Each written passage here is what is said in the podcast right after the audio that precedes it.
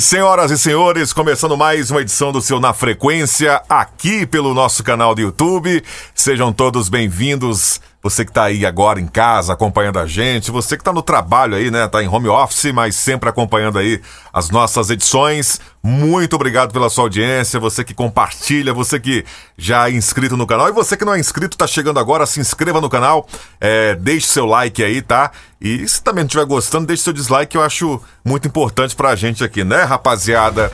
Por aqui o grande Caio Andrade, tá direto aí da cidade de São Paulo, Rio Preto, não é isso, Caio? Se apresente aí pro pessoal que não José te conhece do. Rio Preto. Boa noite, boa noite, turma. Boa noite aí a todos que estão acompanhando na frequência. Muito obrigado. Como o Rodolfo falou, já deixa seu like, já se inscreve no canal, já Tá fica chegando agora- porque daqui a pouquinho a gente vai deixar aí pra você a, a- tudo isso que a gente falar aqui nessa live vai virar um podcast muito bacana em todas as plataformas. Já aproveita, vá lá no Instagram também, que é muito importante.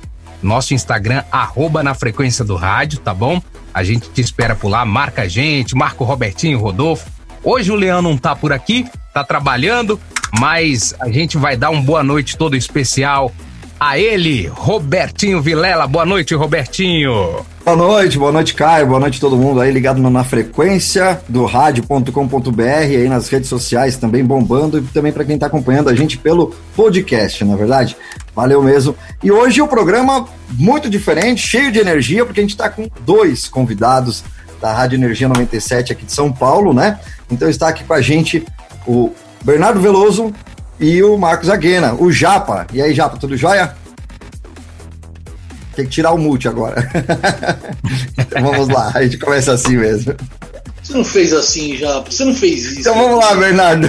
Enquanto o Você não Japa fez tem isso, que japonês. clicar aí no mudo aí, até sair, ó. Japonês, você não fez isso, japonês. Você Eu não fiz. Faz isso, Eu faço.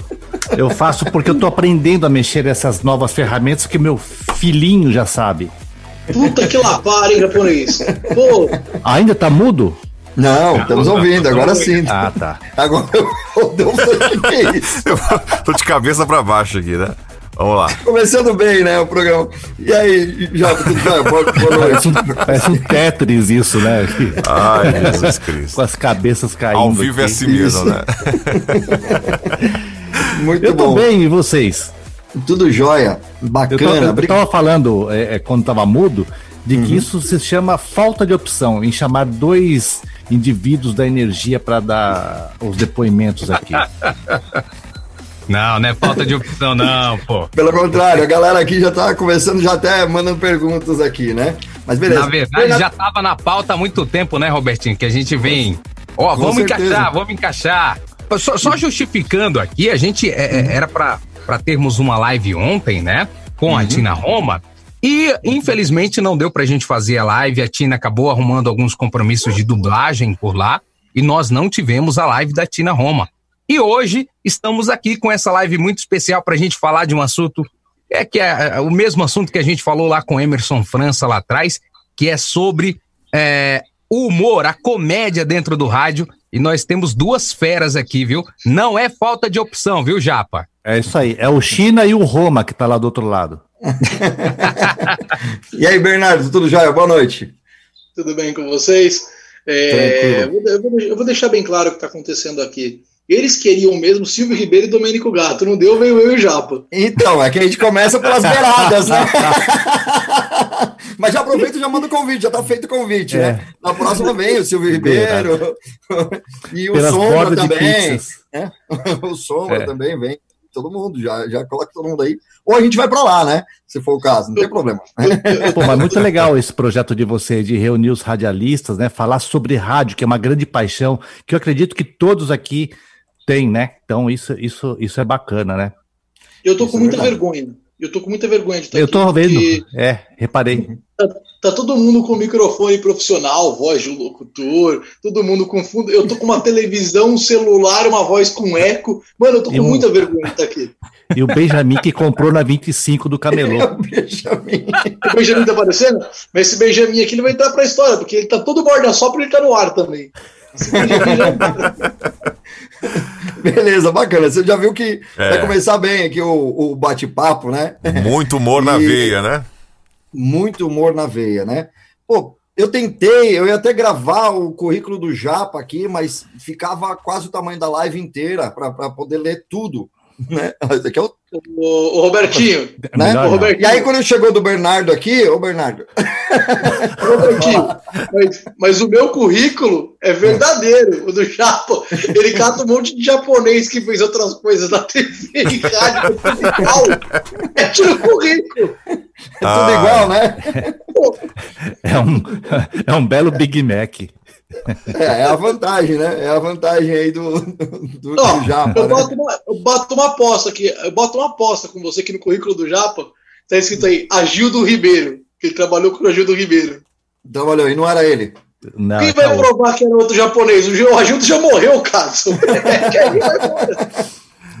Você tá ele falar que o Copo Ainda bem que eu nem, Ainda bem que eu nem comecei pelo currículo aqui, né? Porque, enfim, fica vocês à vontade de contar o que vocês querem contar e o que vocês não querem contar também, né? Cada um passou aí por várias rádios, emissoras e situações também no, no teatro, né? Que vocês também fazem aí o, o stand-up, né? O humor, essas coisas. Então, enfim, a gente quer saber um pouquinho mais de vocês. Agora vamos tentar organizar a coisa aqui, né, Caio?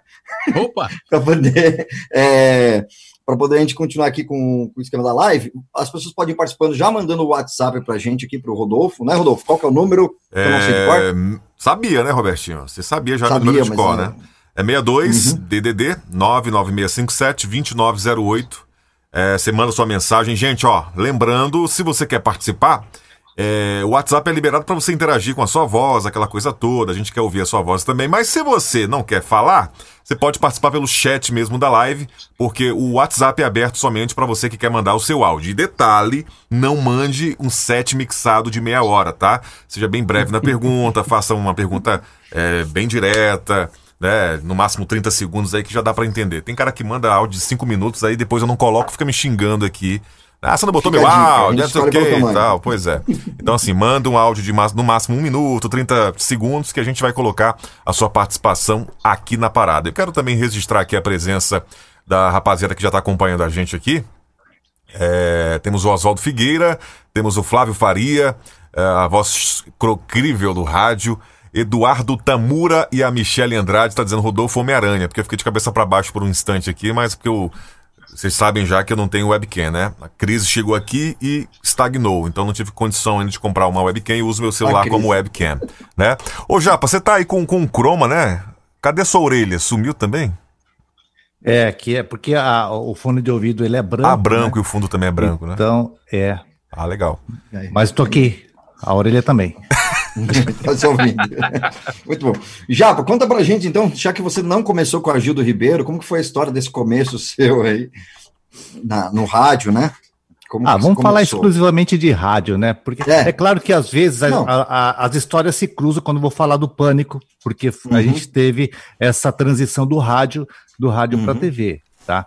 Mas basicamente assim, o, a minha história no rádio, ela começa numa produtora é, que comprava horários, locava horários em rádios, que era a, uma produtora de que produzia programas para a comunidade japonesa aqui no Brasil, chamada Rádio Nikkei. Isso Sim. nos anos 80. Então, a primeira rádio que eu, que eu, que eu fiz essa, essa produção, tal, que eu trabalhei, foi a Transcontinental. Né?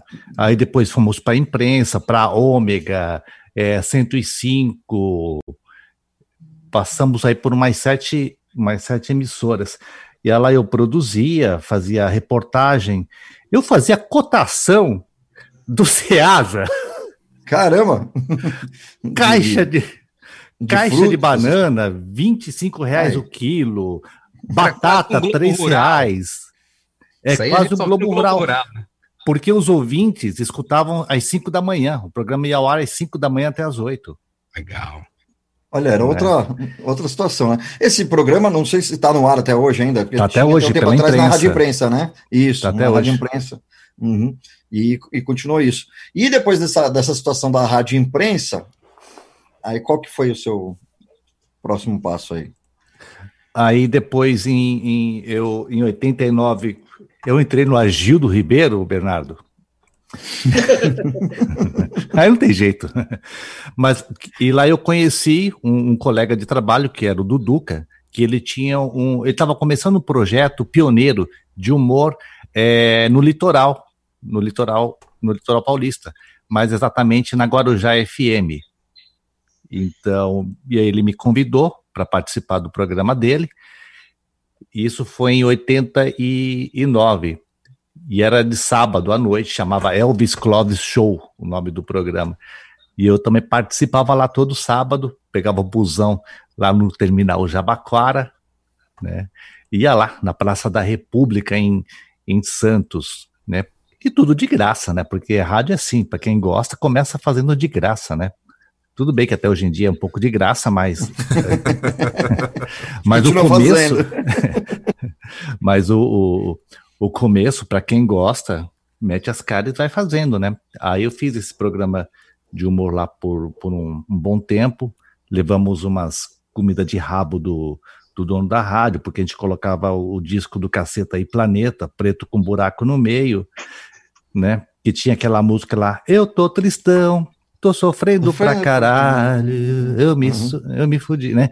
É. E aí, deu tá 15 segundos, Deu 15 segundos de música, ligou o dono da rádio, o, o, o Evandro, falando: Que porra é essa? Tire isso aí do ar agora! Né?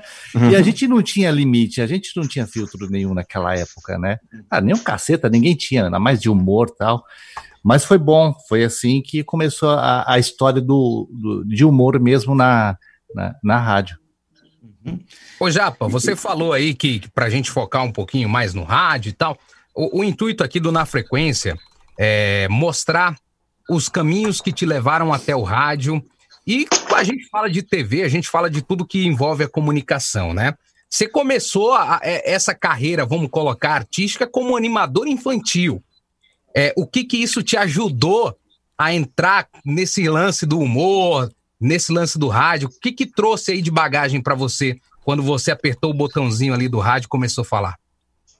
Cara, é, essa coisa do de animação infantil é legal porque assim é a própria interatividade, né? E com crianças. E sabe que criança fala na cara, fala na cara o que, que você é, o que, que o que, está sentindo, né? E era muito legal. Eu maquiado de palhaço, entender o que uma criança está falando, por que a criança está dando um chute na minha canela, por que a criança está me batendo, né? Qual a atenção que a criança quer? Né? Por isso que eu entendo os haters de hoje que entram no, no, no programa, porque eles querem chamar a atenção, né? Uhum. Não só no programa, mas na, na, na, na, internet como um todo, né? E eu tinha essa interação. Então, durante quatro anos eu fui animador infantil, dos, dos 16 até os 20 anos. O Bernardo também já foi? Eu até pergunto se o Bernardo já foi animador de festa infantil. Eu, eu, vou, eu, vou, chegar onde eu quero. Vocês não têm noção de onde eu vou chegar. Vai dar tá muito bom. errado o que eu vou fazer aqui agora. o Japa já sabe. Ô, Bertinho, hum. você que tá com o currículo do Japa aí, hum. tá escrito catraca livre no currículo do Japa? Não, acho que editaram. Acho que essa parte eu não recebi, não, do catraca livre. Mas a gente chega lá. A gente chega o Japa, lá. Ele, ele, ele, ele, ficou muito famoso por um episódio recente no Catraca Livre, porque o Arex do Pânico, o, ja, o japonês que entrou depois que o Japa saiu do Pânico, hum. ele, ele foi acusado de pedofilia. E aí o Catraca é. Livre colocou o japonês do Pânico, e tipo, a galera veio pra cima do Japa, que entrou em contato, deu, deu um problema na vida do Japa. E eu aí, lembro disso. É motivo de piada eterna entre eu e ele. Toda vez que a gente vai uhum. pra uma uhum. live, qualquer coisa, eu sacanei ele com isso. Uhum. Tanto é que no Morde só eu pergunto, cadê o Arex? Que já é pra cutucar mesmo. Aí eu já entra aqui, ele nunca tinha me contado isso. Aí ele entra nesta live, nesta edição do Na Frequência, e me diz que foi animador infantil. Tá vendo? O, o, o, já, se eu contar a minha história, cara, meu. Putz. Não. Isso é de. Ô, Bernardo. Isso é Calma de aí. menos, cara. Isso é de menos. Isso é de menos. Você não sabe o que já fui capaz de fazer. Eu nem posso contar aqui. Não, pô, conta aí. Melhor não. Ah, tem uma situação, não, não. né? O, o, até o Japa contando nos bastidores e tal. Desculpa se eu for pular a ordem, a gente volta para a ordem, que a gente quer saber a sua trajetória, né? Nosso foco uhum. é deixar registrado a sua, é, sua trajetória aqui. Mas que você fazia a tradução né, o, o, Rodolfo aqui, que tem aquela, aquele vozeirão, tipo o Sérgio Boca, né? Que dá para fazer os programas românticos, né, Rodolfo? Fala aí, Rodolfo. Sua voz aí, um programa romântico. Mas a o Japa fez. Fala aí, Rodolfo. Bruto. É. Momento de amor. Oi. Paulo Jalasca! Exatamente. e o Japa fez é, tradução, né, Japa? Você também fez na tradução, mas isso na época já da Rádio Cidade, né? Cara, na, na Rádio Cidade eu produzi o Vale a Pena ao uhum. meio-dia, com a Simone Rigotti. Olha que bacana. Então, a gente recebia aquelas cartas, aquele puta perfume horrível, meu, aquele cheiro de colônia de velha. E me dava uns, umas rinite. e aí você tinha que entender o que estava escrito lá e traduzir aquilo lá, né? É, aquela, aquelas palavras gringas lá, o que a pessoa que você não entendia o que ela, o que a pessoa escrevia. Mas isso também era, era o de menos, porque eh, na Rádio Cidade foi onde eu onde aprendi muita coisa de produção. Foi até astrólogo lá que eu também fazia o horóscopo da cidade. Sério? Ó, só, só para a galera que tá aí, é, muita gente acompanha a gente, é, é do rádio, quando se fala em produção, não é você pegar aqui e produzir um spot, tá, gente? É uma produção é, é, por trás ali, criar roteiro, Isso, essas roteiro. coisas, correto, Japa? Cara, tudo, meu, desde office boy de rádio você é, né? Até, meu, levar cafezinho pro coordenador. Você tem que fazer de tudo. Produção é isso, cara. Quando você uhum. entra em rádio, produção, você faz de tudo, né? Te fazem de trouxa também, né? é, e aí você vai, você, vai, você vai aprendendo também, né? Porque a rádio também é uma grande sacanagem dos bastidores. O Bernardo sabe muito bem disso, né? O Japa, e, e é onde a gente se diverte, cara, porque é uma família. E família é assim, é um sacaneando o outro. Mas já, gente... falando nisso, só para não deixar também passar o que o Robertinho falou, para não deixar a coisa ficar vaga. Você fez tradução. O Sérgio Boca é referência para você também? Puta, o Sérgio Boca foi, foi referência. O Sérgio Boca, o Zé Bétio, Paulo Barbosa, Gil Gomes, Eli Correia, todos esses foram minha referência. Eu acordava ouvindo o Zé Bétio. Puta, tinha um ódio, uhum. meu, daqui. Joga água nele, gorda, joga água, joga, ó, joga água, vem, vem, vem. Putz, não. E tinha que acordar seis da manhã para ir para a escola ouvindo o Zé Bétio, mas virou minha referência né? Então, você desde criança você é, é, é levado para esse berço do rádio, né? Isso que eu acho bacana, né? Que infelizmente hoje em dia a gente não tem mais essas referências, né? A gente tem de um Eli Correia, é, enfim, mas acabou. Isso foi, é, foi uma fase, já passou, né? Uhum. E sabe o que é legal? Que todos os na frequências que nós tivemos, todos o nome do Zebete praticamente foi citado em todos. Eli Correia. Aqui, cara. O Eli Correia foi muito citado aqui também. O Gil Gomes já foi citado também. Então, para você que quer saber mais da história desses caras fantásticos do rádio aí, pô, pesquisa, velho. Acho que vale muito a pena você conhecer a história e, e que isso possa agregar muito valor, né? A trajetória que a gente cria. É, eu costumo sempre falar do Zebetio, porque para mim foi um cara que teve muitas sacadas legais, né? A sonoplastia do Zebete era um negócio que me fascinava, cara, porque eu ficava imaginando a água caindo no gordo, caindo, no vé, né, caindo na véia, enfim, a véia entrando no quarto do gordo, chamando ele. Essa sonoplastia que tinha na rádio antigamente, que era legal porque os ouvintes fantasiavam isso, hoje se perdeu um pouco. Porque né? todo mundo tem acesso, né, é. né, às ferramentas é, hoje, é, os efeitos, sabe como é que... A tecnologia Exatamente. acabou atrapalhando também, né? Porque hoje você. Sim, porque a, a, essência, a TV chegou no é, rádio. É, a essência do rádio Existe. justamente era essa, o teatro da mente, né? Como o Julinho Mazei sempre falava, que as pessoas imaginavam como era a parada, se tinha alguém dentro daquele equipamento ali de rádio, né? Então, como a, a internet veio e trouxe os bastidores do rádio, o pessoal, ah, é um efeito sonoro que coloca no computador ali, então perdeu um pouco esse, essa, essa essência. Por né? isso que hoje se faz muito importante o profissional que está na frente do microfone, né? Essa magia do rádio, ela, ela acabou por um tempo, mas o profissional que está ali comandando um programa, ele tem que ser realmente a companhia, trazer aquela pessoa para o lado dela para fazer toda a diferença. Pode falar aí, meu querido.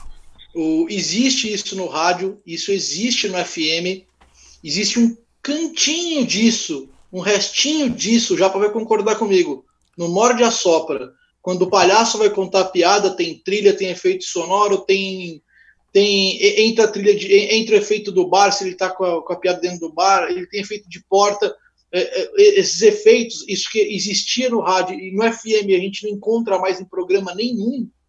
Acho que talvez o último programa que eu lembro que tinha isso muito usado era o, o formato do Transalouca, que o Sim. Luiz chegou a fazer. Uhum. Isso, uhum. isso existiu ainda ali, mas no formato editado e gravado. Ao vivo, o palhaço faz isso no Morda Só para hora da piada, e quem é o responsável por toda essa mão de obra, de colocar as trilhas, tem lá o banco. E, cara, é o Domênico, ele arrebenta nisso junto com o palhaço. O Japa sabe disso. Meu, o, o time do Domênico para fazer essa sonoplastia é genial. Eu duvido que alguém consiga fazer no time que ele faz, sério mesmo, não é Eu vejo na, nas lives assim, dá para perceber. O, o, Bernardo fala, mas é sério, o, o Domênico faz isso magistralmente, assim, você tem que uhum. tirar o chapéu pro Domênico, o cara, meu cara domina a, a, a mesa de uma tal forma, não, e, e, e a liga que ele tem com, com o palhaço é um negócio não, Sim, também, é a pegada, né? 19, uhum. Quase 19 anos juntos, acho 20 uhum. do programa ele nasce como Energy Hits, aí o palhaço entra, ele vira programa do palhaço, show do palhaço, vira Morda Sopra, mas eles vêm no meio.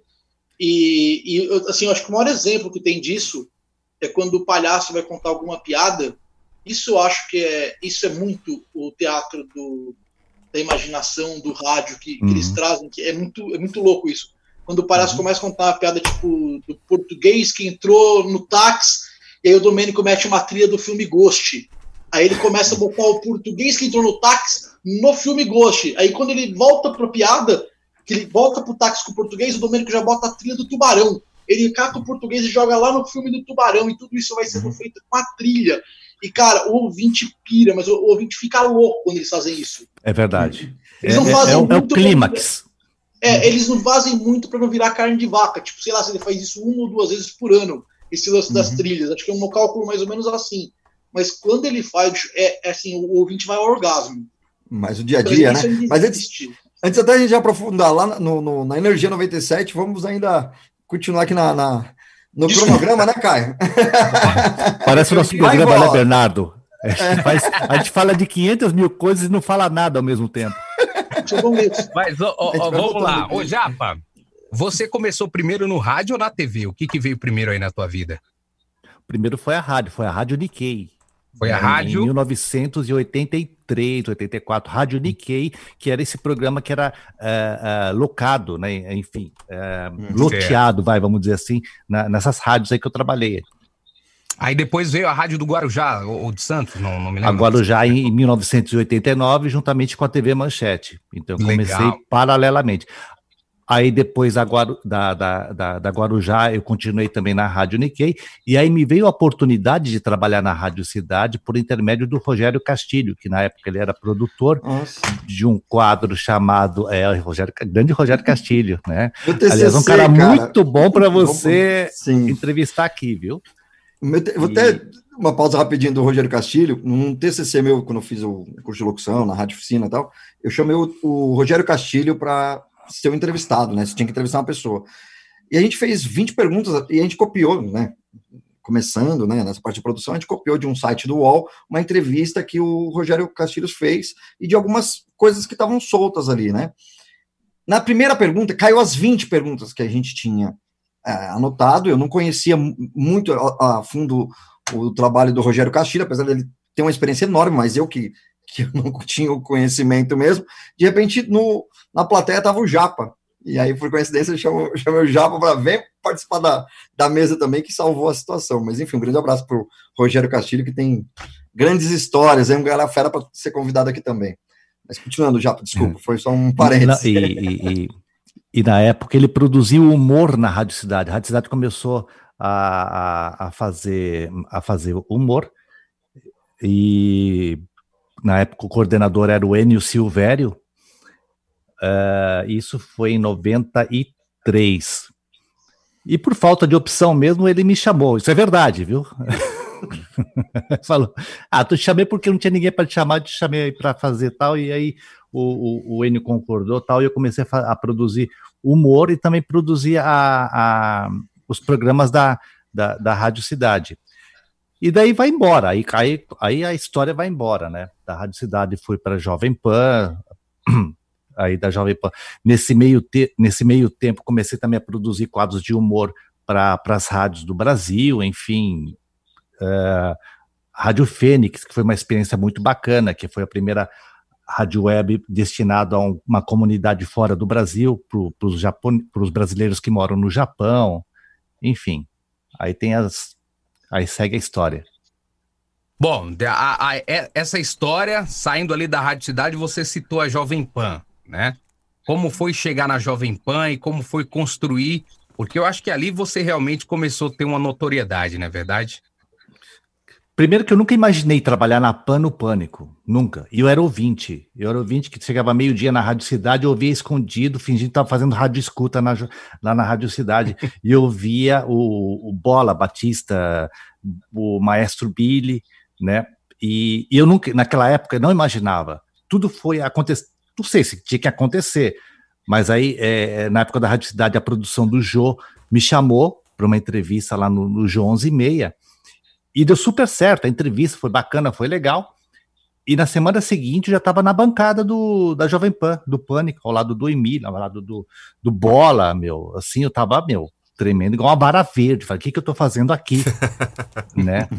Não, sem saber absolutamente nada, tudo ao vivo, no meio-dia às duas, é, porque eu fui chamado para ser produtor do programa, mas já me colocaram na bancada no primeiro dia né? Então, legal.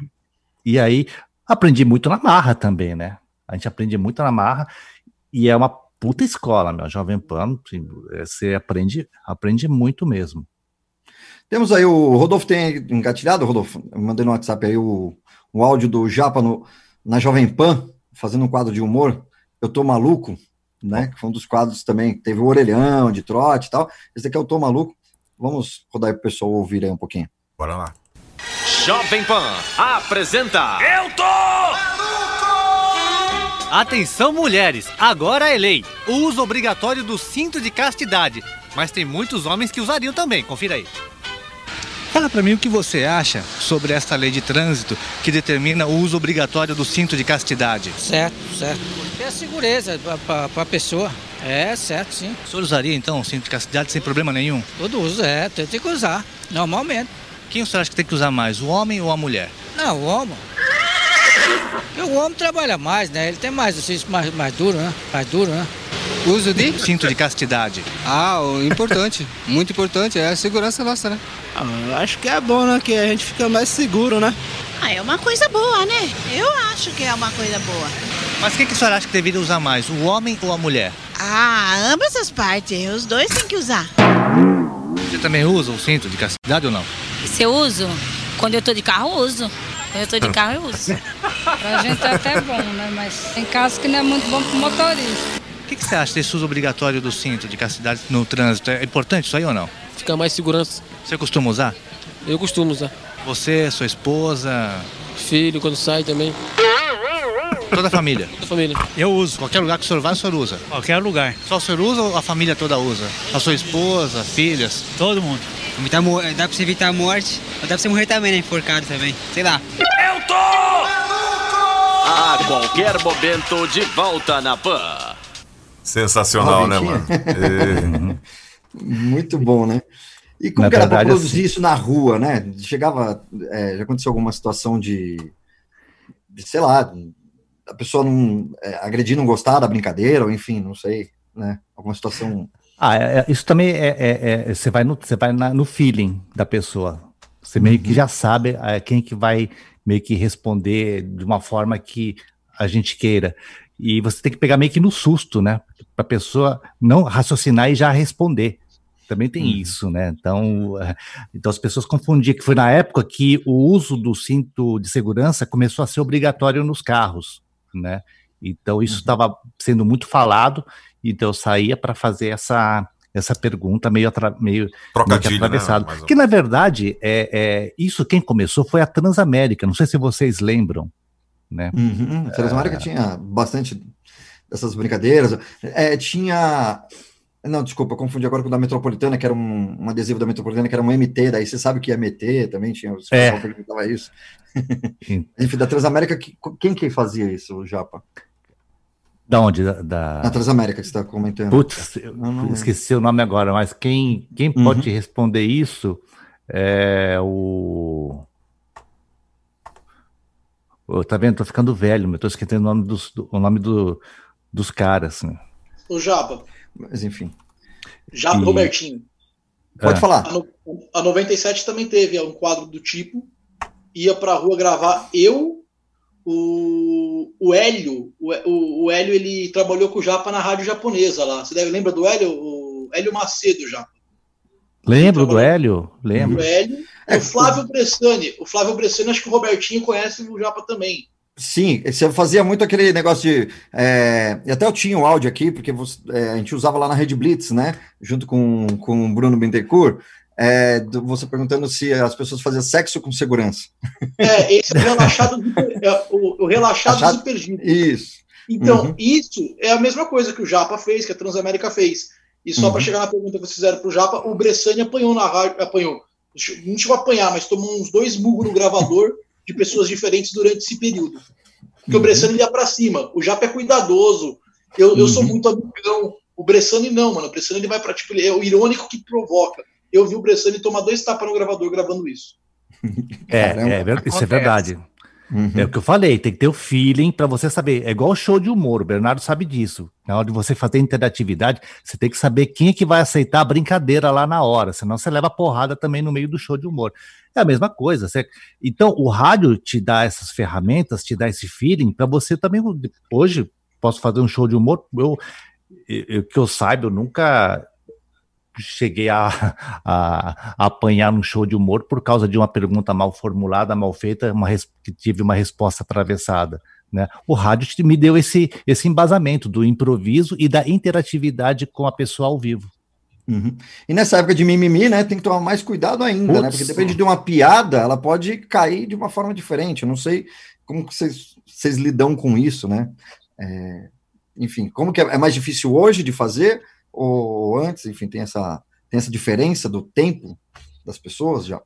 Não, acho que a gente se adapta, né, Bernardo? A gente tem Uhum. que se adaptar às novas, às, novas às novas realidades. É claro que eu prefiro muito o, o humor raiz que o Pânico tinha, é, mas também era um humor mais fácil de fazer. Se eu pego, por exemplo, você, você vai lá no YouTube, você procura lá os pensamentos do dia, eh, enfim, algumas coisas que eu fazia. Hoje, se for pro ar, você leva processo nas.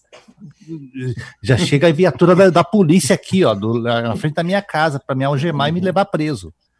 Ô, ô, Japa, conta uma história de bastidor aí do Pânico legal pra gente, cara. Você deve ter muita história aí. Ah, não dá pra contar. da turma. Não dá pra contar? Tipo, tipo o quê? A entrevista, a entrevista mais chata, por exemplo, além da ser, Marieva lá, pode que ser. foi mandada embora pelo Emílio. Quem que foi mandado embora pelo A Emílio? Marieva. Ah, a é? modelo lá que o, o- o Emílio mandou embora no, ao vivo. Tal. Tem da Luana Piovani, que foi uma das entrevistas mais escrotas que eu já vi na minha vida. Que ela chegou lá de cara amarrada e ela, e ela era perceptível que ela foi lá meio que forçada, ou pelo, pelo empresário, sei lá quem, mas tipo de, de ser muito monossilábica, de tratar mal as pessoas, sabe? Foi assim, um climão, climão do começo até, até quase o final. Acho. O Emílio até que deu uma salvada, porque o Emílio começou a colocar mais músicas e deixar pouca conversa ah, com a Luana. Mas que a Luana estava no auge também, também sempre se achou tal, mas foi, foi difícil. Tanto que quando ela saiu, uma coisa que nunca aconteceu no, no programa, a gente tem um aquário, onde as pessoas, eh, naquela época, subiam até 14 andar, e os ouvintes viam o programa do lado de fora. Então tinha lá umas 10, 15 pessoas, e quando ela saiu para pegar o elevador, primeiro, acho que é a única vez que eu vi isso, as pessoas vaiaram ela, os ouvintes vaiaram ela. Meu, Caramba. então é, é- foi constrangedor, é vergonha alheia, sabe? Mas é, teve os outros entrevistados também que, é, que também se ferraram por causa dos ouvintes, artistas, né? Enfim, tem histórias aí. O Pânico é um programa lendário, né, cara? Muito bem, é, vamos Ah. aqui ao pessoal que está interagindo com a gente pelo nosso WhatsApp, né? E você pode mandar sua pergunta também para os dois convidados de hoje, são figuras ilustres, né? Como todos que passam por aqui, a gente agradece a sua audiência. Estamos, estamos agora com 25 pessoas assistindo, mas depois a galera vai chegando aí, vai compartilhando, né? E a gente agradece demais aí a participação e a interação dos meus amigos inscritos aqui do nosso canal na frequência do rádio. Daqui a pouco o Caio Andrade vai dar alô para todo mundo aí, o pessoal que tá fazendo pergunta também pelo chat. E agora vamos aqui ao nosso WhatsApp. E lembrando, deixe o seu like aí, se inscreva no canal, que isso é muito importante para o crescimento desse projeto. Fala pessoal, tudo bem na frequência? Boa noite aí para todo mundo que tá curtindo essa live, muito bacana. Eu comecei a gostar desde ali o, do Vaguinho, né? Foi um conteúdo muito bacana. E agora a gente tá aqui acompanhando a, a live nessa, nessa terça-feira. Abraço para todos aí. É aprendizado, é isso mesmo. Eu creio que o futuro do rádio tá por aí. Rádio e TV com uma Jovem Pan. Abraço para todo mundo. Ah, meu nome é Kiko Morales. Aqui é o passado Sou do. Sorocaba. Valeu, gente. Abraço. Valeu, Kiko do, de Sorocaba, tá acompanhando a gente, mandou pergunta. Na verdade, não foi pergunta, né? Mas a, a participação dele foi muito é, legal aqui no Registrada nosso. né? é, registrar a participação dele aqui no nosso. Na Vamos lá. frequência. Deixa eu falar Bacana, então bastante- tá com a gente aqui na live, rapidinho. Taca a tinta. Vai lá. Vamos lá, Flávio, Flávio Faria, sempre por aqui, nosso amigo. O Ed Viana, ele tá falando. Ele, ele comentou aqui, fez um monte de comentário. Vamos ver se eu consigo pegar algumas coisas dele, que eu vi que tem muita coisa legal. Ele diz que lembra do Djalma Jorge, uma das piadas dele era porque a cueca é cueca e não paueca. Paueca. Ele falou também que, que ouvia a Rádio Fônix. É assim que fala? Fênix, Fênix, Fênix. Fênix. Ele disse que chegou a ser convidado para fazer parte da locução, mas não teve capital, que era uma rádio muito bacana. Calma aí, o slogan da rádio era ra- a rádio dos brasileiros no Japão e disse que essa rádio tinha muita oferta de emprego, cara. Como que vocês faziam isso aí, Japa? Tinha. É uma agência de emprego chamada Suriemo, e que elas recrutavam os brasileiros para trabalhar lá no Japão e era uma das patrocinadoras da, da rádio. Aliás, a rádio se sustentava né, com os patrocinadores, né? Então, que uma, das coisas mais difíceis, até o próprio Robertinho, ele pode dizer isso com propriedade, de você conseguir um apoio financeiro, uma- um, um patrocínio por uma rádio web, né?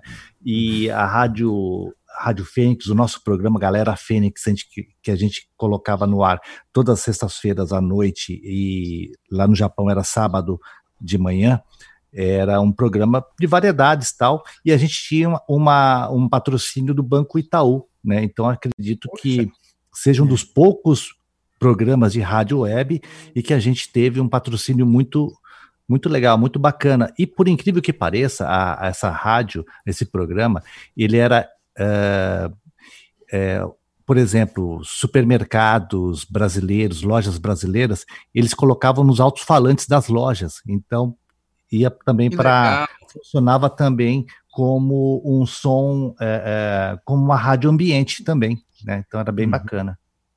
Ó, quem tá por aqui também, nosso estúdio, nosso querido Valmir Ferreira, tá ligado aqui. É, A Michelle, minha esposa, tá com a gente na live. Fabiano Machado, Fabiano, essa live vai ser muito legal para você. O Fabiano Machado, meu amigo, trabalha com animação infantil, já, já deve ter sacado aí, o, o Japa, como é difícil essa área, né? O Eduardo Tamura, o Oswaldo Figueira tá com a gente também. Tem um outro rapaz que eu acabei pulando, o Dan Ocano. Valeu, turma. Compartilha a nossa live aí. E vamos lá, vamos falar um pouquinho com ele que tá quieto ali, né? O Bernardo também vez. tem história no rádio. E aí, Bernardo, como foi Tem essa, nada. essa tua chegada aí pro, pro rádio, cara? Tem nada. Uma história bem curta e simples. Eu fui, entrei na, na, na energia para escrever humor e produzir os quadros e fiquei. Tô lá até hoje, caí no programa do Palhaço, virou Morde a Sopra. Não tem muito. Minha história não é muito. Comecei fazendo humor para internet, escrevendo. Você é humorista. Eu sou humorista e radialista. Pronto. É, não, mas o, o humor te levou pro rádio. Pode, podemos colocar assim. Não, vou te explicar qual que é a real. Eu comecei com 18 anos de idade na fase do exército que eu não arrumava emprego numa rádio pirata aqui de onde eu moro. Eu Onde você mora? de Fala pra galera aí. Jaraguá. No Jaraguá, a rádio era Power FM. Se alguém nesta live assistindo lembra da Power FM, manda um alô aqui. eh, Que eu Vai vou ganhar bem camiseta exclusiva. Vou ficar bem impressionado. Eu comecei fazendo a Power FM, que era uma rádio do bairro, que eu precisava ganhar dinheiro. E aí eu entendi que dava para vender patrocínio das, das lojas, do comércio local e ganhar. E realmente eu fiz daquilo um emprego. Eu vendia o meu próprio programa. Meu programa era um programa que tinha uma audiência legal, como uma rádio pirata. E aí eu, eu, assim, eu queria trabalhar em rádio.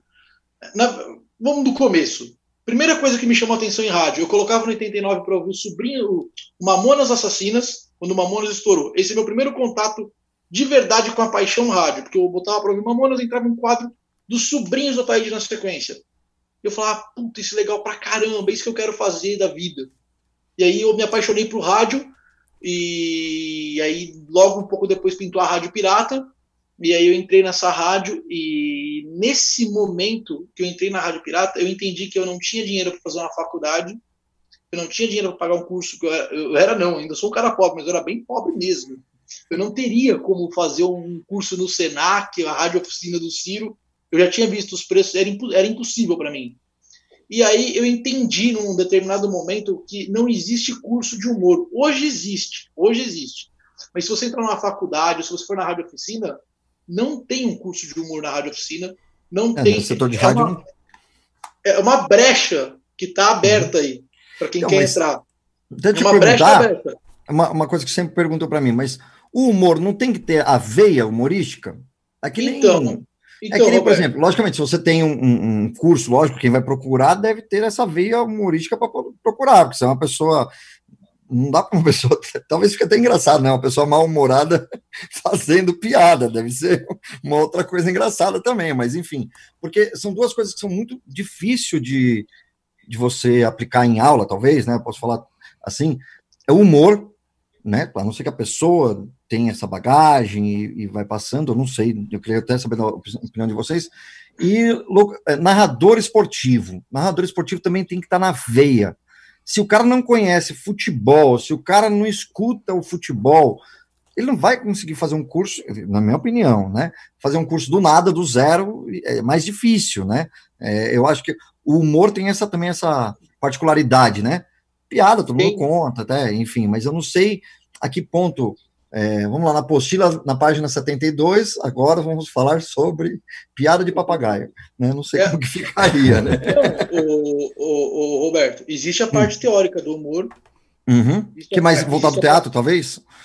Não, é, o, o humor ele tem algumas ferramentas que você consegue usar. Certo. Por exemplo, no stand-up existe o setup e o punchline. Existem ferramentas, Uhum. existem teorias. é, o humor ele tem uma parte teórica, mas um fato Uhum. Que você falou é muito verdade. Ou você tem a veia, ou você não tem a veia. Você pode Uhum. não ter a veia, aprender a parte teórica e colocar em prática, mas nunca vai ser tão boa quanto alguém que aprendeu essa parte teórica e tem a veia e colocou em prática. Essa é a diferença. É, isso acontece Eu- também no eu- rádio também, né? Tem gente que não, não tem nada a ver com, com, com a locução, faz o rádio, curso e sim. depois, né? Exato. Mas eu percebi, eu percebi naquele momento, entre virar fã dos sobrinhos da Taíde e, e começar a fazer rádio pirata, que eu não poderia fazer uma faculdade ou um curso, eu percebi Uhum. que essa brecha existe no rádio. Não tem um curso de humor para ninguém. Falei, puta, se eu conseguir entregar alguma coisa de qualidade aqui, uma rádio vai me colocar no ar. Porque nem toda rádio tem. É, não Uhum. existe um curso, é uma porta aberta que. E assim, eu, ac- eu acreditava que eu tinha a veia do. assim, Eu sempre fui o metido engraçadinho da turma. O cara da piada Uhum. na hora errada. Falei, cara, eu acho que é por aqui, entendeu? E foi, foi assim que eu peguei e fui atrás. Eu. Meu primeiro contato com uma rádio profissional foi na Metropolitana, num concurso do Cuculô. Um programa de trotes de manhã para acordar a galera na metrô. Sim, com banners, né? Eu fui finalista com o Bunnies, Uhum. e eu perdi para um cara que imitava, o Alexandre Alf. Fui um dos finalistas e o cara que ganhou era um cara que imitava. Mas aí eu falei pro Bunnies que eu tinha vontade de fazer uns quadros de humor e apresentei o projeto para ele. Era eu, meu irmão e um outro amigo do meu irmão. Aí a gente foi gravar no estúdio do Bunnies. Uhum. E a gente entregou esse piloto em várias rádios, nunca deu certo. O nome do piloto era Os Filhos da Luta. Eram dois empresários que perdiam as maiores oportunidades do mundo. Os caras, Uhum. tipo, eles cagavam pro Michael Jackson. Eles eram os caras que contrataram, tipo. ah, puta, eu, tô, eu tô tentando lembrar uma banda, uma banda um, um- um cantor que caiu de avião, cara. Caraca. Me ajuda aí. Sumiu. Gringo. Cara de avião gringo. O, o Hit Valens. Hit Valley, boa. Acho que é ele mesmo já. Do Labamba. É tipo, os dois, eles contratavam e pagavam o avião do Hit Valley. Tipo, os caras, tudo dava errado para eles. Eles eram os que a gente fez esse quadro, levei na metrô, levei em outras rádios, a própria Energia 97, não deu certo. Aí, lá na imprensa FM, o Mike, ele tinha um programa chamado Marmelado, o Mike Matos. E ele era coordenador da rádio. Aí eu levei para ele esse piloto. E aí ele falou: Puta, isso não é a cara da, da imprensa FM, do meu humor. Eu fiz um quadro mais humor, quadrinho de humor mesmo. Ah, meio Paulo Jalasca, vai, se for comparar com os quadros de humor. Aí eu levei de novo, o Mike falou: Mano, não é a nossa cara também, mas isso aqui é a cara de um site, o Mortadela, as charges animadas. Você consegue Sim. escrever isso aqui? Ele me mostrou, eu escrevi, entrei pro Mortadela. Quando eu entrei pro Mortadela, eu mandei uns quadros de humor para 97 escritos. 20 quadros de humor, tinha a novela Páginas da Vida, que no final da novela entrava a musiquinha, vou te contar, os olhos já não podem ver. Aí entrava alguém com uma história de superação. Eu criei o Palhaços da Vida, que entrava uma, uma musiquinha com o palhaço cantando, aí entrava uma- alguém dando um depoimento que a vida estava indo bem, quando ela começava a ouvir o programa do palhaço, a vida dela ia pro, buraco. Tipo, um que viralizou era o que a mulher falava que achava que estava tendo um orgasmo ouvindo o programa do palhaço e ela tinha um AVC no final. Não era um orgasmo. Isso, isso, isso, eu fiz 20 desses. Esses 20 entraram no ar do 97 sem terem tocado em nada nele. Não trocaram uma palavra. Cataram os 20 quadros, gravaram e jogaram no ar. E aí me chamaram para conversar. Eu entrei para escrever os quadros de humor do estádio 97. E aí, quando eu entrei para escrever os quadros de humor, que eu tava, aí fiz esse relaxado perdidos que eu falei para vocês aqui, eu caio no humor por causa do rádio. né, Assim, no humor Ah. palco. No no humor palco, eu caio por causa do rádio. O Danilo Gentili foi dar entrevista pro programa do Palhaço, ouviu um quadro meu no ar e falou: Mano, por que, você não faz stand-up? Porra, mano, eu sabia que ele tava lá, eu sabia o que era. E, cara, como assim? Eu vou te colocar pra fazer. O Danilo me pegou meu primeiro texto, falou que ia me ajudar, e ia me, e- mas aí o que o Danilo fez, ele catou meu primeiro texto, jogou pro Fábio Rabin. O Rabin ajudou, fez todo, me ajudou a passar todo o primeiro texto, e eu fiz o comédia ao vivo com o Rabin, isso há 13 anos atrás. Ali eu vou pro palco. Então, quer dizer, minha história de humor, rádio e stand-up, a coisa vai se misturando meio que toda. Vai se costurando até eu cair no ar do programa do palhaço que vira Morde a Sopra, até eu conseguir realmente me tornar um comediante que funcionava no palco, que no começo tomei muito pau do palco e da plateia, até as coisas começarem a engrenar e eu entendi, entender para onde que ia minha carreira e chegar no Morde a Sopra 97. Legal, legal. É isso, é isso. Minha, minha história de rádio é meio que de procurar brechas. Porque eu, eu- uma que assim, nem que eu fizesse o curso de rádio, eu não tenho uma voz de locutor. Minha voz, é, minha voz além de ser rouca, eu, eu tenho um dom que poucos seres humanos têm. Eu falo desafinado. Eu tenho disritmia na fala. Tá na fase da adolescência ainda, tá? Até hoje, Robertinho. Essa é pedrada, mano. Então, quer dizer, minha dicção não é perfeita. Eu tinha tudo para não estar em rádio. Eu só achei essa brecha e caí para dentro. Ô, Bernardo, As oportunidades, né? essa tua história aí, cara, é- ela é legal pra galera que tá nos acompanhando, porque todo mundo quer entrar pelo rádio com aquela vozeirão do, com o vozeirão do Rodolfo, né? Com a inteligência. Por isso que eu tô fora do rádio, tá?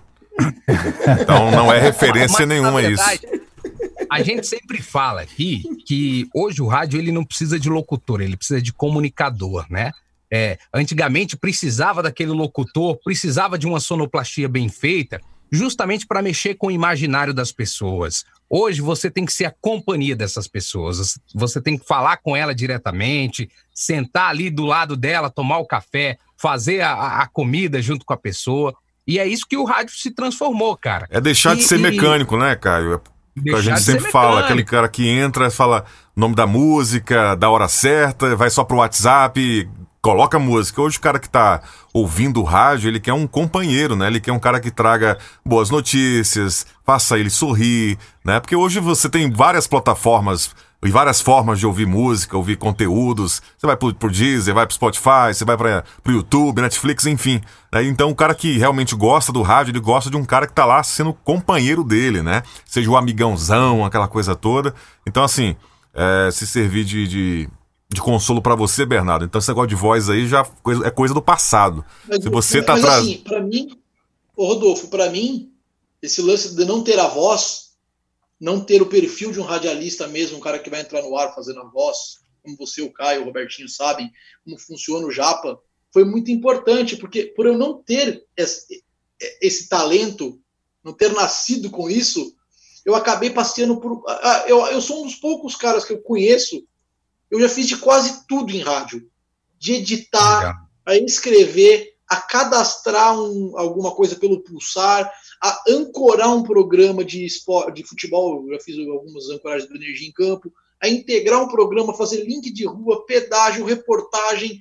Uh, cara, assim, assim, eu não, eu não tem faculdade melhor que essa, meu irmão. Conhecer a engrenagem é, da rádio. Você chegar e fazer um programa é fácil, mas o cara que faz a programação, o OPEC, é a parte mais chata da programação de uma rádio. Dor de cabeça. E época de política, de campanha política, então, meu amigo, o cara Pelo se ferra, né?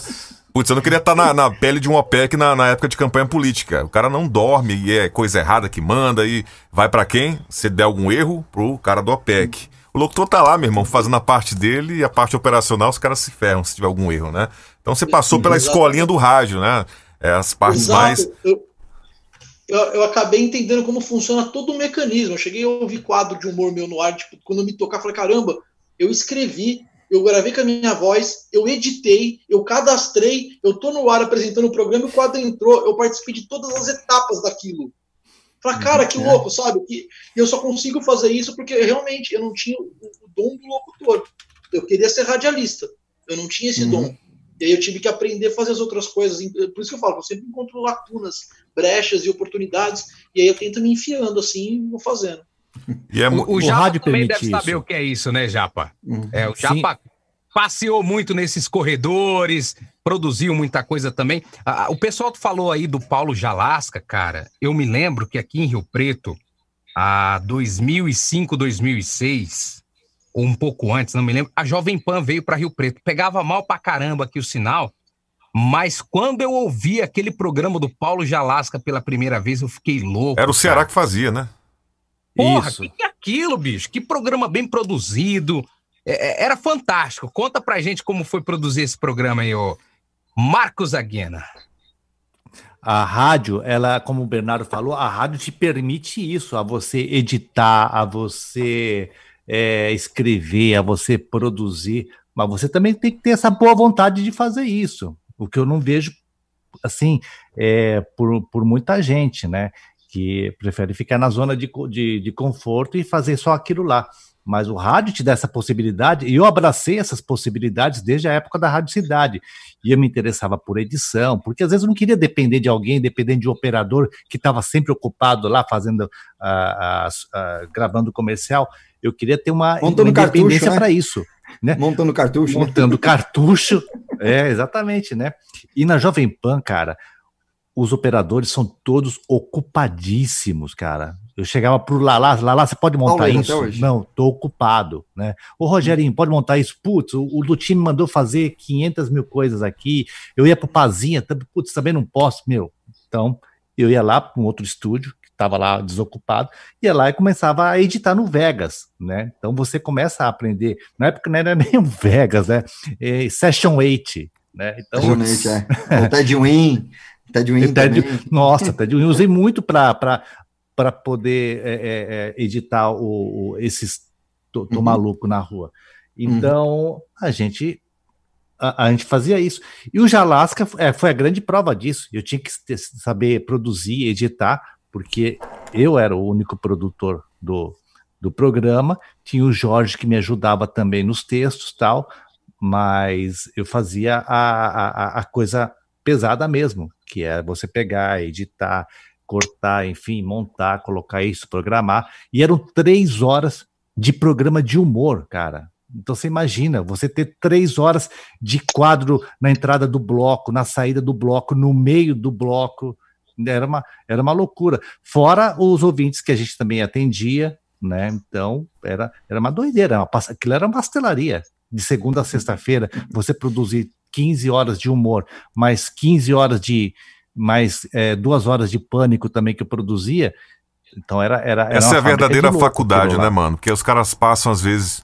é, quatro anos na faculdade, acho que depois que pega o diploma, vai fazer rádio, que nem essa galera que nasce com dom, né? Faz. E não, não, não se preocupa em aprender de tudo um pouco, né? Nessa suas, na sua época aí, que, que era mais difícil, hoje é mais difícil ainda, porque, como a gente sempre fala nas lives, né, a gente falou com a do Whindersson, que, que a gente queria voltar a essa época que esses caras tiveram essa oportunidade, que o rádio realmente. É tinha. É, era um teatro, na verdade. Tinha essa magia, né? Hoje não, hoje está muito fácil, hoje. É, você tá ali com um computador, com um pulsar na mão, com um colchão, não sei. Sou tiozinho. Muito fácil, cara, né? Mas essa, na época. Olha de, lá, ó. É, de rolo aí.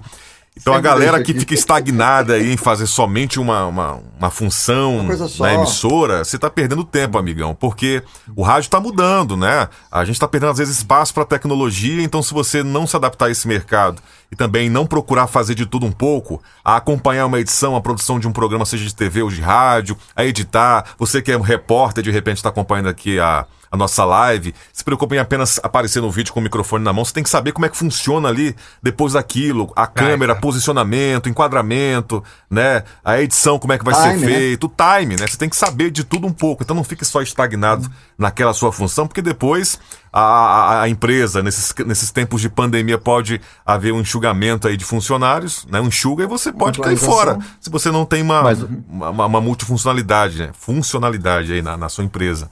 Então é, é bacana Mas essa história o, do Japa. assim, Rodolfo. O retrato pós-pandemia assim... é isso, viu? O retrato é. pós-pandemia, eu vejo isso. É, é o profissional multiplataforma. Que fica, né? O cara que vai sair na rua com a câmera, ele vai ligar a câmera, vai fazer a matéria, ele vai editar na própria câmera dele e já manda pro pro, pra TV, né? Ou pro, no ar, né? pro rádio. Enfim, eu, eu vejo assim, ar, a, né? a palavra é se reinventar né? Tem muito disso, a gente está usando muito esse termo, ó, você tem que se reinventar e tal. Mas, cara, a gente teve tantos exemplos de, de coisas boas no passado que às vezes a gente esquece, às vezes, às vezes torce o nariz, né? Por exemplo, falamos aqui de ícones, ele Correia, falamos de, de é, é, vários, é Bétio e tudo mais. O que esses caras faziam antigamente precisa ser feito hoje, né? O, o, o Valmir escreveu assim que, enquanto comunicador, se possível, até saber do, do, da vida, do, dos problemas que o ouvinte tem ali, para que você possa trabalhar em cima de alguma coisa, né? Então, é, é, por exemplo, esse lance do Paulo Jalasca. Pô, tem, tem isso no ar aí no YouTube, ô Japa? Tem algo, você tem material disso aí para disponibilizar para a galera? Eu não tenho, mas tem fãs do programa que tem. Se você colocar lá Paulo Jalasca no YouTube, você deve achar alguma coisa assim. Vamos tentar Cara, achar aqui. É, uhum. Tenta achar aí, Robertinho, porque era uhum. fenomenal. Foge muito Sim. aí desse humor que o Pânico fazia, né? Mostra toda a versatilidade do Ceará, né? Que era uma coisa assim fantástica. E aí, galera, entra num ponto que nós falamos aqui sempre: direção, produção.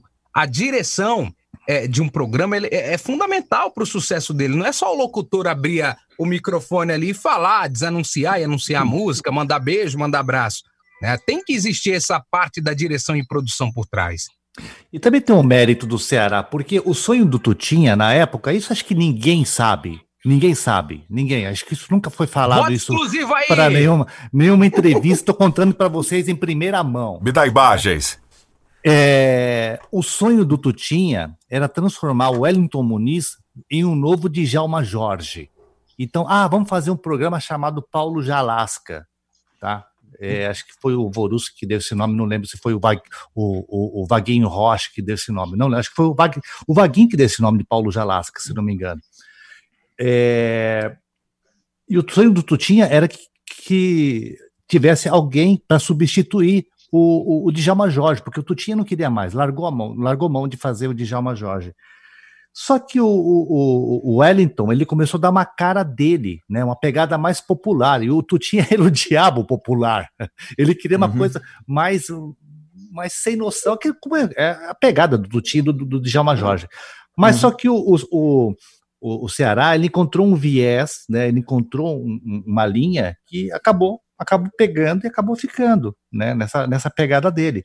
É, a essência do, do, Paulo Jalasca é isso. Tanto que ninguém mais fez o Paulo Jalasca, é insubstituível. Não teve mais um outro Paulo Jalasca. Verdade Ele foi um mesmo. Ele nasceu, criou e morreu com, com o Paulo Jalasca, o Ceará. É verdade. Vamos aqui ao nosso WhatsApp, pessoal, para colocar aqui a galera que está participando. Inclusive tem pergunta aqui do grande Marcelo B1 lá de Brasília, da Jovem Pan e da Rádio Atividade. Olá pessoal do Na Frequência, ótima noite. Olha eu mais uma vez aqui, tô viciado em vocês, hein, galera? Boa. Muito legal o conteúdo, muito bacana. A pergunta para os convidados da live é a seguinte. Fiquei muito surpreso com o Ibope das rádios em São Paulo. A Jovem Pan, pelo visto, tá ali brigando pelo pódio. A Jovem Pan que teve essa mudança no formato. Vocês acreditam que o novo rádio é por aí? E rádios populares como rádios sertanejas que vêm perdendo espaço, o que será que está acontecendo com essas rádios? Será esse momento de pandemia as pessoas procurando mais informação, assim como foi no ano de eleição? Será que após a pandemia podemos ver uma nova mudança no rádio? Aqui Marcelo B1 de Brasília, excelente noite para todos e arrepia, vamos colocar quente no Na Frequência. Olha, o sertanejo é mais do mais, né? Uhum. A gente está vendo mais do mais aí de sertanejo. A gente não vê muita, muita, muita. É, é, a gente não está vendo muito conteúdo com o que, o que, o, é, a, que é a proposta da PAN, né? Só que está colocando um conteúdo mais político. A proposta da energia também é de colocar mais conteúdo, tanto que agora, nessa última ferição do Ibope, acho que foi uma das maiores, um dos maiores saltos, né, Bernardo, de Ibope da, da, da rádio, né? Porque a gente Maior. tem apostado muito nisso, né? nessa parte do, do conteúdo, da interatividade, de ouvir o que o ouvinte tem a dizer e O rádio fazer tem essa que ir além de só interatividade. tocar música, né, Japa? Tem, esse negócio de só tocar música tá acabando. E a energia fez esse bom investimento, né? Do, do estúdio, as câmeras, e, enfim, Tá na, fazendo tá- mais conteúdo. inclusive tá na mesmo, tela né? aí, viu? É, a última pesquisa do Ibope, não sei se foi geral, se foi só em São Paulo, Robertinho, que você mandou aqui pra gente. São Paulo, São Paulo. São Paulo, né? cidade Tá de São aí o Paulo. nome das Uhum. rádios que estão em primeiro lugar e vai na metade até o final lá, até o último, último lugar, né? É, Eu, eu, nós tivemos aqui, não sei se vocês sabem, a presença do Emerson França, né? Que é o, o Emerson da, da Band FM, o Pidoncio, o Homem Vinheta, enfim. É, e, e nós destacamos o porquê da Band FM estar nesse primeiro lugar, né? O, o pessoal que ouve a Band FM só no horário é, é, local é, tem um- uma dire... um- aqui em Rio Preto, por exemplo, nós temos a Band FM. No, a rádio vem lá em cima, chega aqui no meio, quando começa a entrar o horário local, derruba tudo, né? Mas o time de locutores da Band FM é um time muito bom. E eu ah, dedico esse primeiro lugar a, a esse time, né, de locutores. Mas esse lance do conteúdo vem trazendo eh, preocupação aí para a Band, porque precisa realmente investir em conteúdo e, e a energia, Jovem Pan, essas rádios realmente vão fazer a diferença aí, né? É, você pega o estádio 97, por exemplo, é três horas sem tocar música. E ela tem uma audiência assim fan- fantástica na, na, na, na região. Né? A audiência do estádio 97 é absurda. Né? E é o que a, a- o próprio Morde a Sopra propõe a fazer isso, o próprio Energia na Veia, com o Silvio Ribeiro, que ele é um grande, não é locutor, ele é um grande comunicador, ele comunica com, com os ouvintes, ele entende o que o ouvinte quer e comunica. Essa é a né? diferença, O do, é- a diferença é a do interatividade locutor, que ele- locutor e animador, né? E comunicador tem essa diferença aí. O que, é, o que é muito legal é a interatividade que ele faz com a véia, né? Gravado e tal, a véia e tal, enfim. E aí ele vai no, no time, né? É o time, né, Você mano? falou, tem uma, tem uma junção, os dois ali de, de, de time da, da, da conversa, tudo, tal, parece que tá tudo ao vivo, né? Parece que tá ao vivo. É, Uhum. também. São 20 anos né, de programa. Então você já faz isso aí com, né, com os dois pés nas costas. Os melhores locutores do Brasil, no meu ponto de vista, no mínimo, eles são produtores de áudio, são músicos ou DJs. Porque os caras têm time, sabe usar trilha, é, fala na introdução da música e finaliza quando o cara já começa a introdução da música lá, né? O time certo. Não tem, não tem brecha, na humor verdade. é isso né? também, né? Humor é a mesma coisa, né? Não existe, existe brecha, não tem espaço pra brecha. O cara já tem que ser rápido, o cérebro aqui pensando, né? Do que vai falar na- lá na frente, enfim. Vamos aqui ao nosso WhatsApp, Robertinho. Tem gente participando. Daqui a pouco o nego começa a tacar pedra em mim aqui. Aí eu não tenho muita paciência, Uhum. você sabe, né? Tô Vamos brincando. lá. Vamos lá. Salve Rodolfo, salve pessoal, boa noite, tudo bem? É, por aqui Valmir Ferreira. É o seguinte, estou acompanhando aqui a live de vocês e concordo plenamente com o que o Caio falou ainda há pouco é, com relação a ser companheiro, né? A pessoa ser um comunicador e não um locutor, né? É uma história que aconteceu comigo uma vez, eu consegui ajudar um rapaz que estava com o carro estragado na estrada, ouvindo a rádio que eu trabalhava e mandando aquele alô de sempre para os ouvintes que estão sempre acompanhando a nossa programação. Eu mandei um alô para o pessoal da oficina, da borracharia, e ainda mencionei, falei, ó, se você está com o carro estragado na beira da estrada, entra em contato com o borracheiro que ele vai até você, tá? Borracheiro da oficina tal. E o cara saiu é, à procura da rádio. O, ele anotou o telefone, ligou para o borracheiro, foi atrás da rádio só para me agradecer. Então isso é ser comunicador. Verdade. Muito bem. Testemunhal aí, né? É. Vamos lá, tem mais Vamos lá. participação aqui. Alô? Boa noite, galera. Beleza? Aqui quem tá falando é o Daniel Ocano. Pô, sou aluno do grande mestre Robertinho Vilela. Aliás, Robertinho não tem nada, né? Porque o cara tem muito conteúdo, hein? É o Robertão. Esse cara é bom, viu? Então, Esse assim, cara é bom, viu? é, primeiramente aí quero agradecer a- essa oportunidade que vocês estão dando pra gente de conhecer tanta gente bacana nas lives na frequência e hoje um pouco do humor. O Robertinho foi meu professor lá no Senac, ele sabe que eu sempre gostei bastante dessa pegada de humor e apreciando bastante a presença dos convidados, do Bernardo Veloso, do Japa. É, sou ouvinte da Energia 97, gosto muito do trabalho deles. E eu queria saber a opinião deles em relação ao espaço que o humor tem no rádio hoje. Porque realmente, é, o Japa acabou de falar até que algumas piadas que ele fazia na época do pânico hoje já não seriam compatíveis, né? Geraria até processos. E assim, eu vejo que o, o palhacinho ele tem essa, essa, essa desenvoltura ainda um pouco do humor raiz, daquela coisa de desligar o telefone na cara. Claro, ele conhece a audiência dele, né? Mas essa é, é, a, é, é, é o, o- é a chave do negócio. Como que vocês enxergam? Hoje no rádio tem muito espaço para ter programas de humor na, na- nas emissoras, é, os formatos, esses formatos de pequenas esquetes, se são uma mão. Bom, acho que falei demais, né? Olha, abração e valeu mais uma vez. Parabéns aí pelo trabalho de todos vocês. Legal, valeu. Um abraço. E aí? Eu adorava os meus alunos engraçadinhos da Rádio Oficina, viu, Robertinho? o Emerson França era um deles, cara. É, foi seu aluno, né? O Emerson França? Foi. Na Rádio Oficina, olha que bacana. Olha que, que legal, né? E É. o, o Daniel ele tem uma veia humorística, assim, bem bacana. Aí tinha hora que você tinha que até segurar a sala, porque não dava, né? É a turma do É. Turma do fundão, né? Faz parte, né? Uhum. Ô, Japa, Mas eu acho que tem, tem espaço, sim. Tem Ô, Japa, espaço hoje pra- você. pra- Você tá só na, na Energia 97, faz stand-up também? Como é que é? Como é que tá a sua vida hoje? Agora faço. é, eu parei de fazer stand-up justamente por causa da pandemia. Né? Mas eu, tô, eu faço, Ah. continuo fazendo shows de stand-up, sim. Mas você da- fez um. Eu vi um vídeo na internet, né? O stand-up no escuro. Sensacional.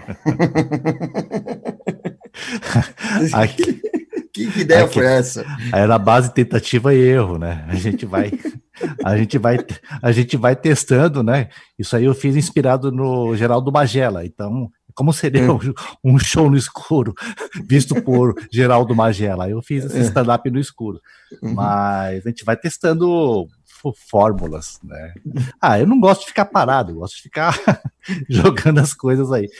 Mas o- é, que nem o, o que o, o- o- Esqueci o nome dele, que, que O Daniel, Dan. Dan. É o Dan Ocano. Não é Dan o- piadinha. Dan Ocano? Dan Ocano. Não é nada com Paula, né? Não, Não. mas é isso, é o Daniel. Pronto.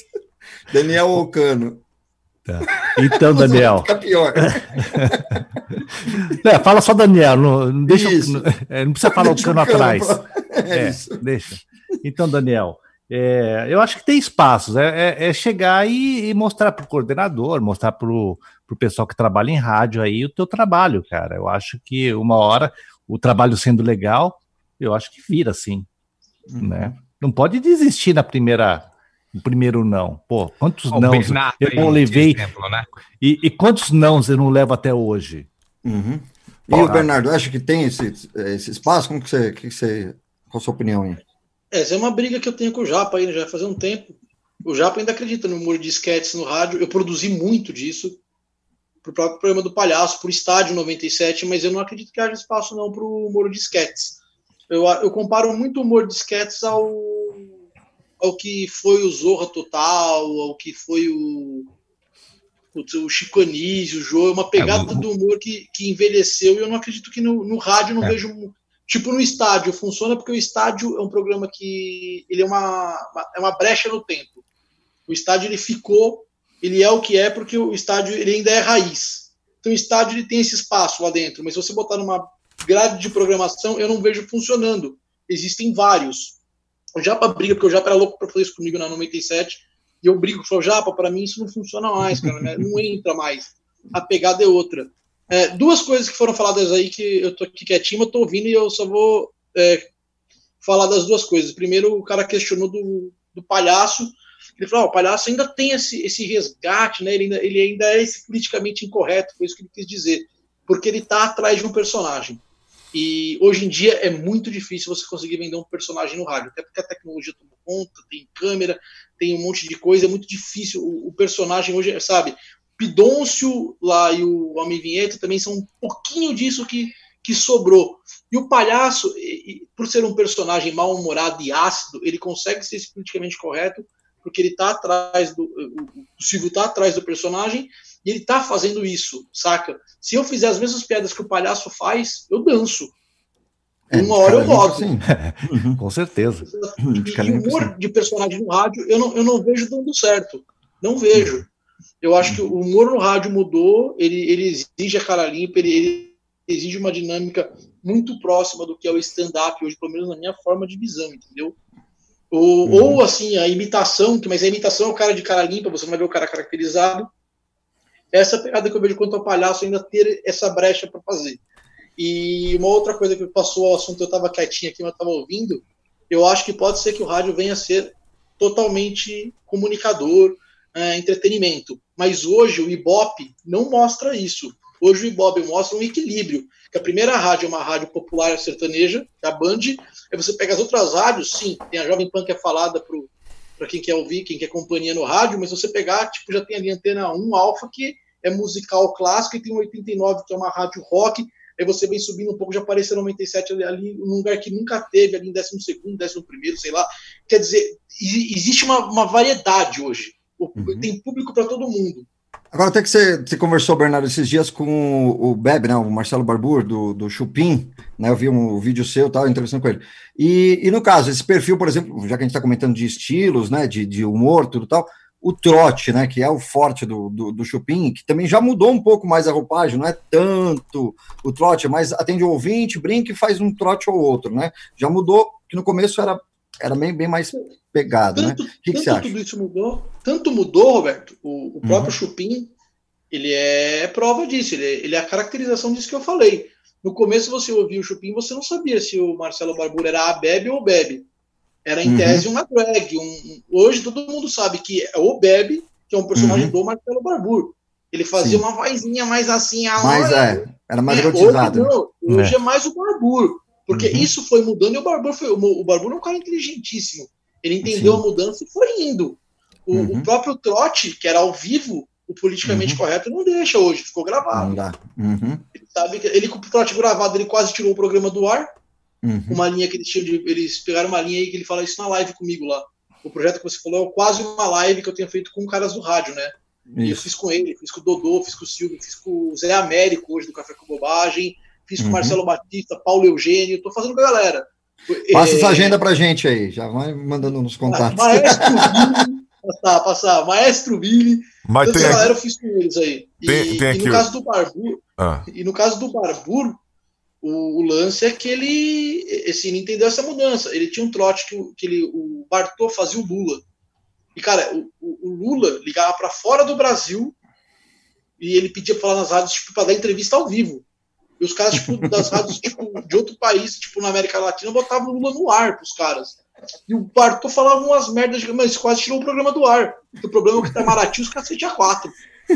Porque mudou, entendeu? Hoje a gente está muito mais é, monitorado, hoje existe um politicamente correto muito pesado em cima, e, e tudo isso só afunila. Personagem, o grande público já não aceita mais com tanta facilidade, entendeu? Eu não lembro qual, assim, o palhaço é personagem antigo, o- os últimos personagens que apareceram, acho que é o, o Pidonço e o Homem Vinheta. Que a gente É. fala os últimos, do quê? De cinco anos pra cá? Quanto tempo faz que o Emerson tá no- na, na Band? No- 10 anos, eu acho. então, de 10 anos pra cá, pega de 10 anos pra cá, qual personagem apareceu no FM? Falando, esse é um personagem. O Portuga do Estádio 97. Já não é mais o Portuga faz tempo pra caramba. Já mudou bastante coisa, né? O bagulho. Agora, tá, tá falando Lançava sobre... personagens Exato. assim à noite Uhum. ali. Inclusive o Não, José Diguinho Santos não. o Diguinho não é personagem, não. O Diguinho é ele. Não, não, não. O Diguinho lançava alguns ouvintes que criavam personagens e faziam. É. Isso, isso a gente tem. Como o Tigrão é- de Itaquá. O grande É. Tigrão de Itaquá. Nossa o Tigrão de Itaquá. Tem personagem dele que vem bater no nosso, nosso que vai bater no dele. O El Pinheiro, o Osama Bin Laden é do nosso que foi parar no dele. O... A gente tem entregador de cachorros, mas é ouvinte personagem. Isso ainda existe no rádio. Enquanto o rádio abrir o telefone e colocar o ouvinte no ar sem filtrar, isso vai existir. Isso ainda não caiu. Mas a aceitação já é diferente. Agora- a gente tava agora- que o, o ouvinte personagem virava. O Diguinho foi um ouvinte personagem, o Barbur foi um ouvinte personagem que se tornaram comunicadores e âncoras. Os nossos Uhum. ouvintes, o Japa sabe disso. Os nossos ouvintes personagens, mano, a galera pega ódio. Sério? Não, É. tem, não tem aceitação Sério? desses times. Uhum. Caramba, agora você até falando sobre essa, essa situação, participação, né? Você falou até do de um personagem do Lula. O Japa também fez, né? Aquele nossa li- língua lulanesa, não era isso? Um Isso. que tinha. É, em questão de, de processo, assim, porque no humor hoje em dia deve ser pior ainda, deve ser mais travado, né? De coisas de, de processo. Já aconteceu alguma coisa, assim? Tem alguma, alguma situação que as rádios talvez bloquearam ou falaram para vocês, ó, pega leve? É, porque antes parecia ser né, quer dizer, antes era mais liberado, né, algumas coisas assim tal, desde que não falasse claramente palavrão, que eu acho que era a única coisa que o pessoal ainda segurava em rádio, né, mas a intenção de falar não, não era muito cortado, né, então, o Japa aí, nesse, nessa nossa língua lulanesa, teve alguma, alguém que falou, meu, você não pode imitar o presidente, alguma coisa assim? Não, o, o legal da, que nem da, da, da Jovem Pan é que a gente tinha total liberdade de criação, de criatividade. Então, a gente só tirava do ar quando dava merda no ar mesmo, né? Eu já Uhum. cheguei no Paulo Jalasca pegar, é, mas na época também foi muito inocente, né? De pegar um trecho do Alcorão e colocar no ar para o Paulo Jalasca zoar em cima. já... mas assim, deu um minuto, já ligaram para a rádio, você vê, né? Ele fez a tradução do Alcorão, olha só que coisa sem noção. não- Bom, a gente leva processo aqui. Temos um vídeo aqui, né, no, no, no canal do- da Energia 97, que o Robertinho me passou, do Bernardo Veloso, repórter ligeirinho. Vamos acompanhar. Tá, tá vendendo ingressos? Em Pacaembu. Vamos mandar o, o Bernardo Veloso para o Pacaembu para descobrir. Agora? Daqui a pouco. Daqui a pouco? Daqui a pouco. Pra porta de Pacaembu? Quarta de Pacaembu. Você fica aqui no primeiro bloco, acabado Certo. o primeiro bloco, você corre pra lá. Vem Acho cá, que vai rapidão. sair um- Só me tira uma dúvida. Seu nome? Rosângela. Há quanto tempo na fila, Rosângela? Olha, eu cheguei sete e meia. Essa é a magia do rádio. O primeiro bloco eu abri do estúdio, peguei uma moto. Essa acho que era a melhor homenagem que poderia ser feita a Ricardo Eugênio Boechat por este programa. Vim de moto até Pacaembu e entramos no ar com dois links ao vivo. Sensacional. Amo rádio por isso. Bernardo, tem um cocô de pomba aí no seu ombro direito, ó. É, caiu. Te levo aí. de presente já junto com um pastel de queijo que eu vou pegar ali na frente. É, Chegou o Bernardo? Cacete, velho. Nossa senhora, cadê o pastel? Isso que a gente fez aqui.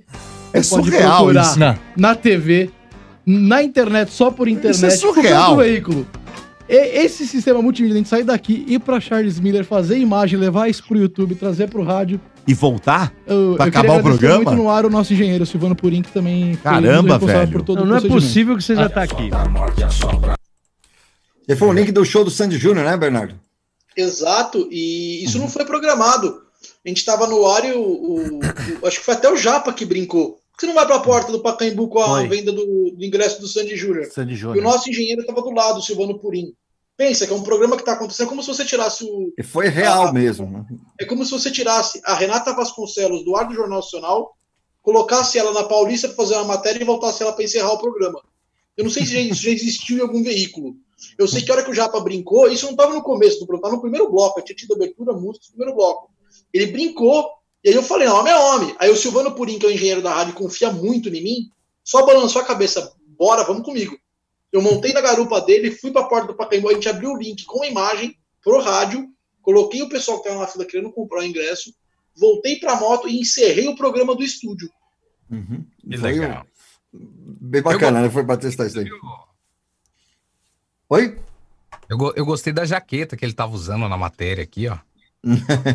Chegou no estúdio de capacete e tudo, né? Quando tava mostrando É, ali. cheguei, então. fui, fui- assim, é, a gente correu bastante ali da. É que a, a Pacaembu, o Pacaembu não é tão longe do, da 97, a gente tá no meio da Paulista, mas assim, a gente fez isso em uma hora hora, e uma hora e uma hora e dez minutos, eu acho.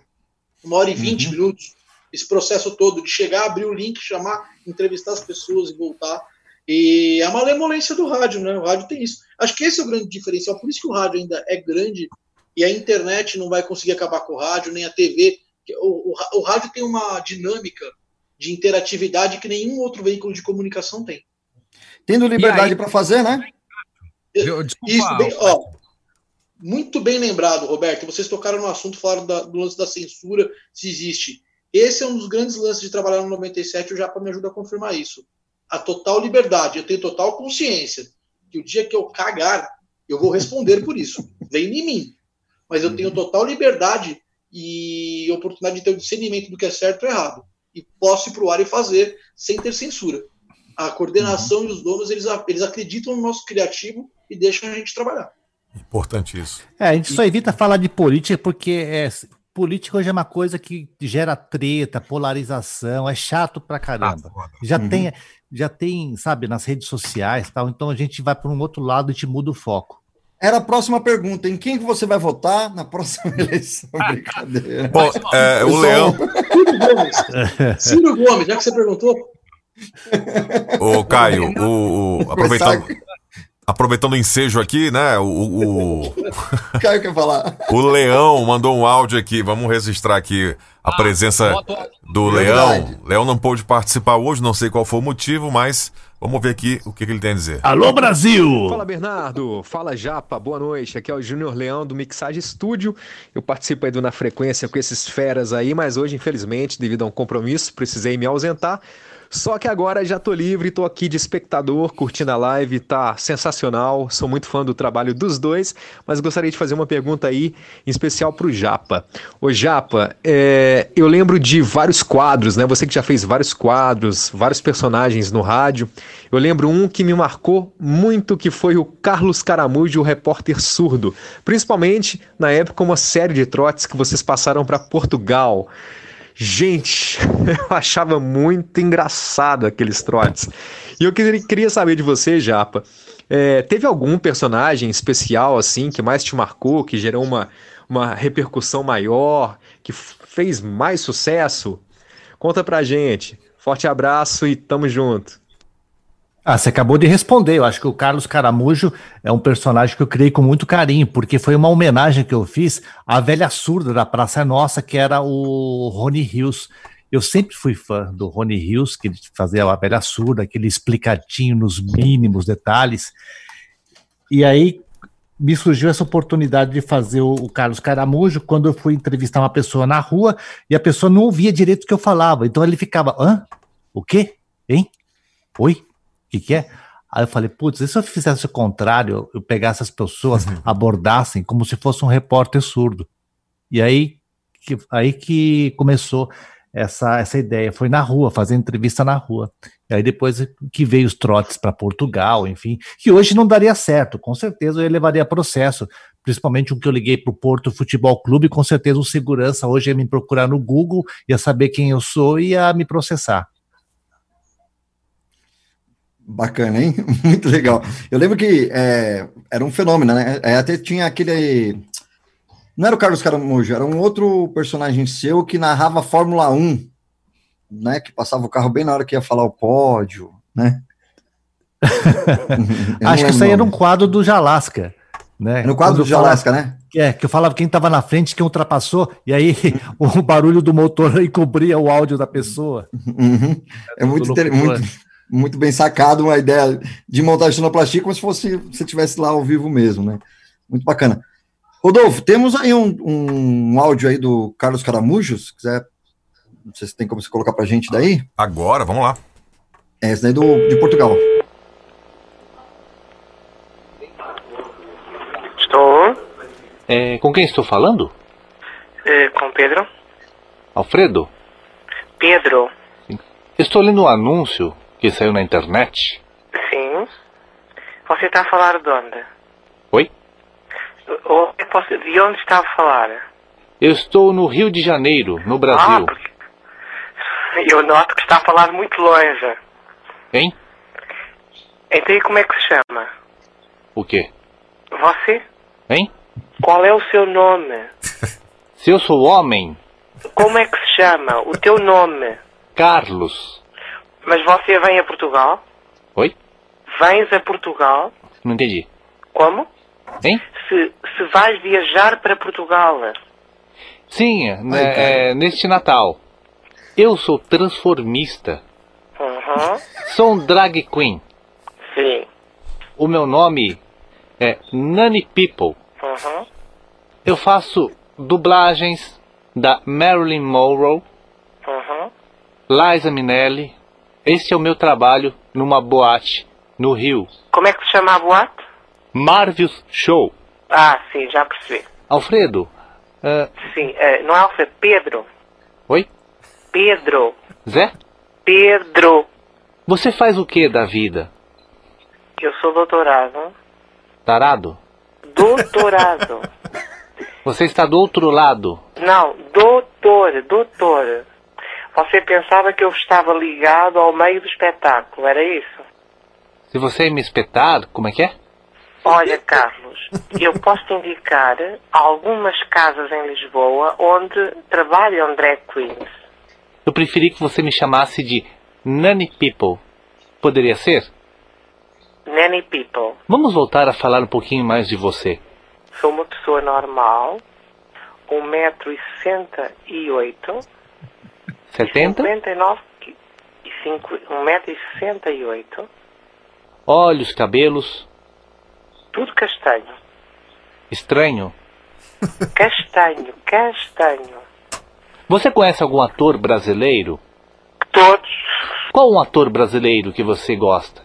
Aquele ator que fez o Uga Uga, que eu não sei o nome, que se deixou fotografar totalmente nu para uma revista feminina aí no Brasil. Alexandre Frota? Humberto Martins. Roberto? Humberto Martins. Aqui no Brasil nós temos G Magazine. Estas revistas não se vendem cá em Portugal. Ah, eu vou te mandar via correio para você. Olha, estás-me a ouvir? hein? Hein? Estás a ouvir-me? Então escreve o meu endereço. Ô, caiu aqui, mano. Peraí, que tem alguém me ligando aqui. Como eu tô usando. que bacana. Eu tô Fica no usando. suspense aí. Tô- Final do. Peraí, vamos botar de novo, mano. O que, que é apertado? É a caixa postal. Santarém, Portugal. Está a ouvir-me? Oi? Nani? Mande-me umas revistas. Eu mando-lhe um catálogo de toda a vida gay de Lisboa. Um dia da vida gay. Um guia, guia, guia, guia, guia. Guia. Você gosta? Olha, Nani People.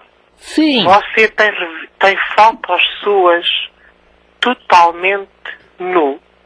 Oi? Você tem fotos suas isso. totalmente despido. Despido? Despido, nu, nu. Eu fiz uma operação. Hã? Eu tirei o piu-piu. Foi. Até você pode mandar-me fotografias suas? Vou mandar ainda hoje para você. Oh, excelente. Hein? Ótimo. Mas eu queria Eu tenho vergonha de te pedir isso. Diz. Eu vou dar ordens para você e você vai ter que obedecer às minhas ordens. Veja, eu queria que você latisse que nem um cachorrinho. Nani, Só um pouquinho, só um pouquinho, por favor. eu tenho pessoas ao pé de mim que já estão a perguntar com quem é que eu estou a falar. Au, au, au. Oh, Mais alto, mais alto. oh, oh, Mais um, mais um. oh, oh, Mais, mais, mais. oh, oh. Mais, mais. Mais. Vem, meu cachorrinho. Au, au, au. É um, É um porco. Mudou o animal. Tem problemas que as pessoas estão ao pé de mim. Alfredo, Um abraço para si, um beijinho para ti, Nani. Adeus. eu te ligo amanhã, tá bom? Ok, adeus. Hein? Alô? Alô? E as esquetes iam maior pro ar, né? Opa. Não, acho que, acho que era nesse tamanho mesmo. Sabe, sabe o que é maior, legal? Assim, maior que hoje em dia, né? Porque daí uns cinco minutos mais ou menos, hoje em dia colocam muito menores, né? Mas O- o legal, assim, é, é que você não imagina a repercussão disso, né? Porque você não está em Portugal. Mas quando veio uma, uma humorista lá de Portugal para cá, e eu falei que eu falo, que eu falei para, poxa, eu gravei uns quadros para, eu, eu, eu telefonava para Portugal. Aí ela, não acredito, você, você que era aquele repórter que era surdo, né? E é engraçado que os humoristas de lá, eles conheciam já esse, esse personagem, né? Uhum. Então isso que eu acho é muito, muito bacana disso. E ela falou, inclusive, Foi a Karina, o Japa? Karina Matos?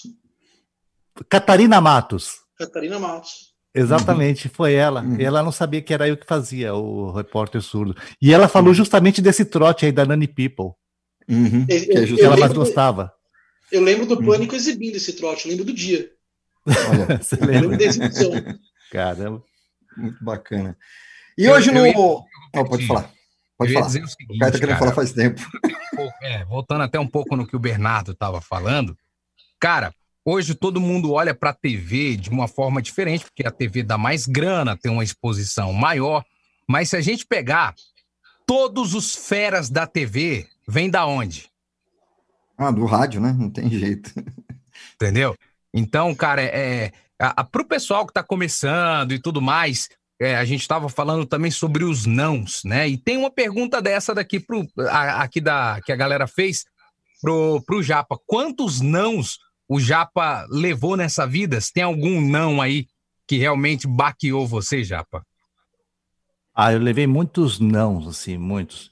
É, mas assim, o que para mim foi assim, ah, vamos dizer assim, emblemático até, foi quando uma, uma agência estava procurando vozes para fazer telegramas animados. Só que assim, esse telegrama animado, o que que era? Era de você deixar recado na caixa postal da pessoa, na secretária eletrônica da pessoa. Isso nos anos 90, quando a secretária eletrônica se deixava mensagens e tal.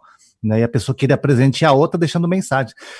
E aí eu fui nessa agência, a pessoa me olhou, me olhou assim com desdém, falando, putz, o que esse japonês está querendo aqui, né? E aí eu fiz uns testes, acabei passando, e depois de um certo tempo, essa pessoa, a proprietária, confessou para mim, putz, naquela época lá, eu fui, eu, eu, eu, eu- quando vi você, um japonês entrando, falei, caramba, ó, o que esse cara tá querendo aqui, né? Então, assim, isso para mim foi emblemático mesmo, né? Então, é, é, foi bacana, foi bacana, porque a pessoa te tratou com, eu lembro que ela me tratou com desdém, tipo, putz, o que que esse cara tá querendo aqui, né? Então, Aí você mostra o né? que você... Hã? E depois você foi e surpreendeu. É, então eu acho isso bacana, né? Eu acho isso legal. Mas assim, não, assim, eu levei um monte, um monte de, de não. Como eu falei, eu levo, eu levo até, eu levo até, eu levo até hoje, né? A gente, hoje os nãos que a gente leva é, é nas Uhum. redes sociais, enfim, a gente vai, a gente vai tentando, uma hora. Não pode desanimar, né? Não, tem que encontrar as brechas, como o Bernardo fala. É. E, e vamos falar um pouquinho sobre o Morde e Assopra, cara. Esse programa que é muito bacana. Passa o horário aí para quem quiser ouvir vocês, como que faz o site lá da Energia. Moda sopra das 10 ao meio-dia, horário de Brasília. E que mais, Bernardo? Fala aí. Rede social, dá para assistir pelo Facebook da rádio e pelo YouTube. Pelo, pelo YouTube é youtube.com.br energia 97 FM. É, sim, a Jovem Pan saiu na frente, mas nós estamos ali chegando junto. Aí temos um trabalho bem feito aí de TV para rádio. Uhum. E assim, a gente não deixou de descaracterizar o que é o rádio, mesmo Isso com é transmissão de vídeo. Tem a galera É o que tá rádio com imagem, né? Exato, tem a galera que está descaracterizando. A gente não, a gente é o rádio com imagem mesmo. Uhum. Ótimo. O programa, ele, quem que participa do programa no geral? Quem são as pessoas no geral? Falei um Domênico pouquinho do apresentador, Domênico Uhum. Gato apresenta, tem o Palhacinho, o Japa e eu. Toda segunda-feira a gente recebe o Efraim Pedrosa, que é, ele é um crítico de cinema. Foi meu fala- professor. Foi Manda até um abraço para né? ele, foi meu professor na FIAN. Meus pra caramba. Fazer o quê, O né? Não sei se eu aprendi ou não, né? Por isso que eu desisti da FIAN, não, brincadeira.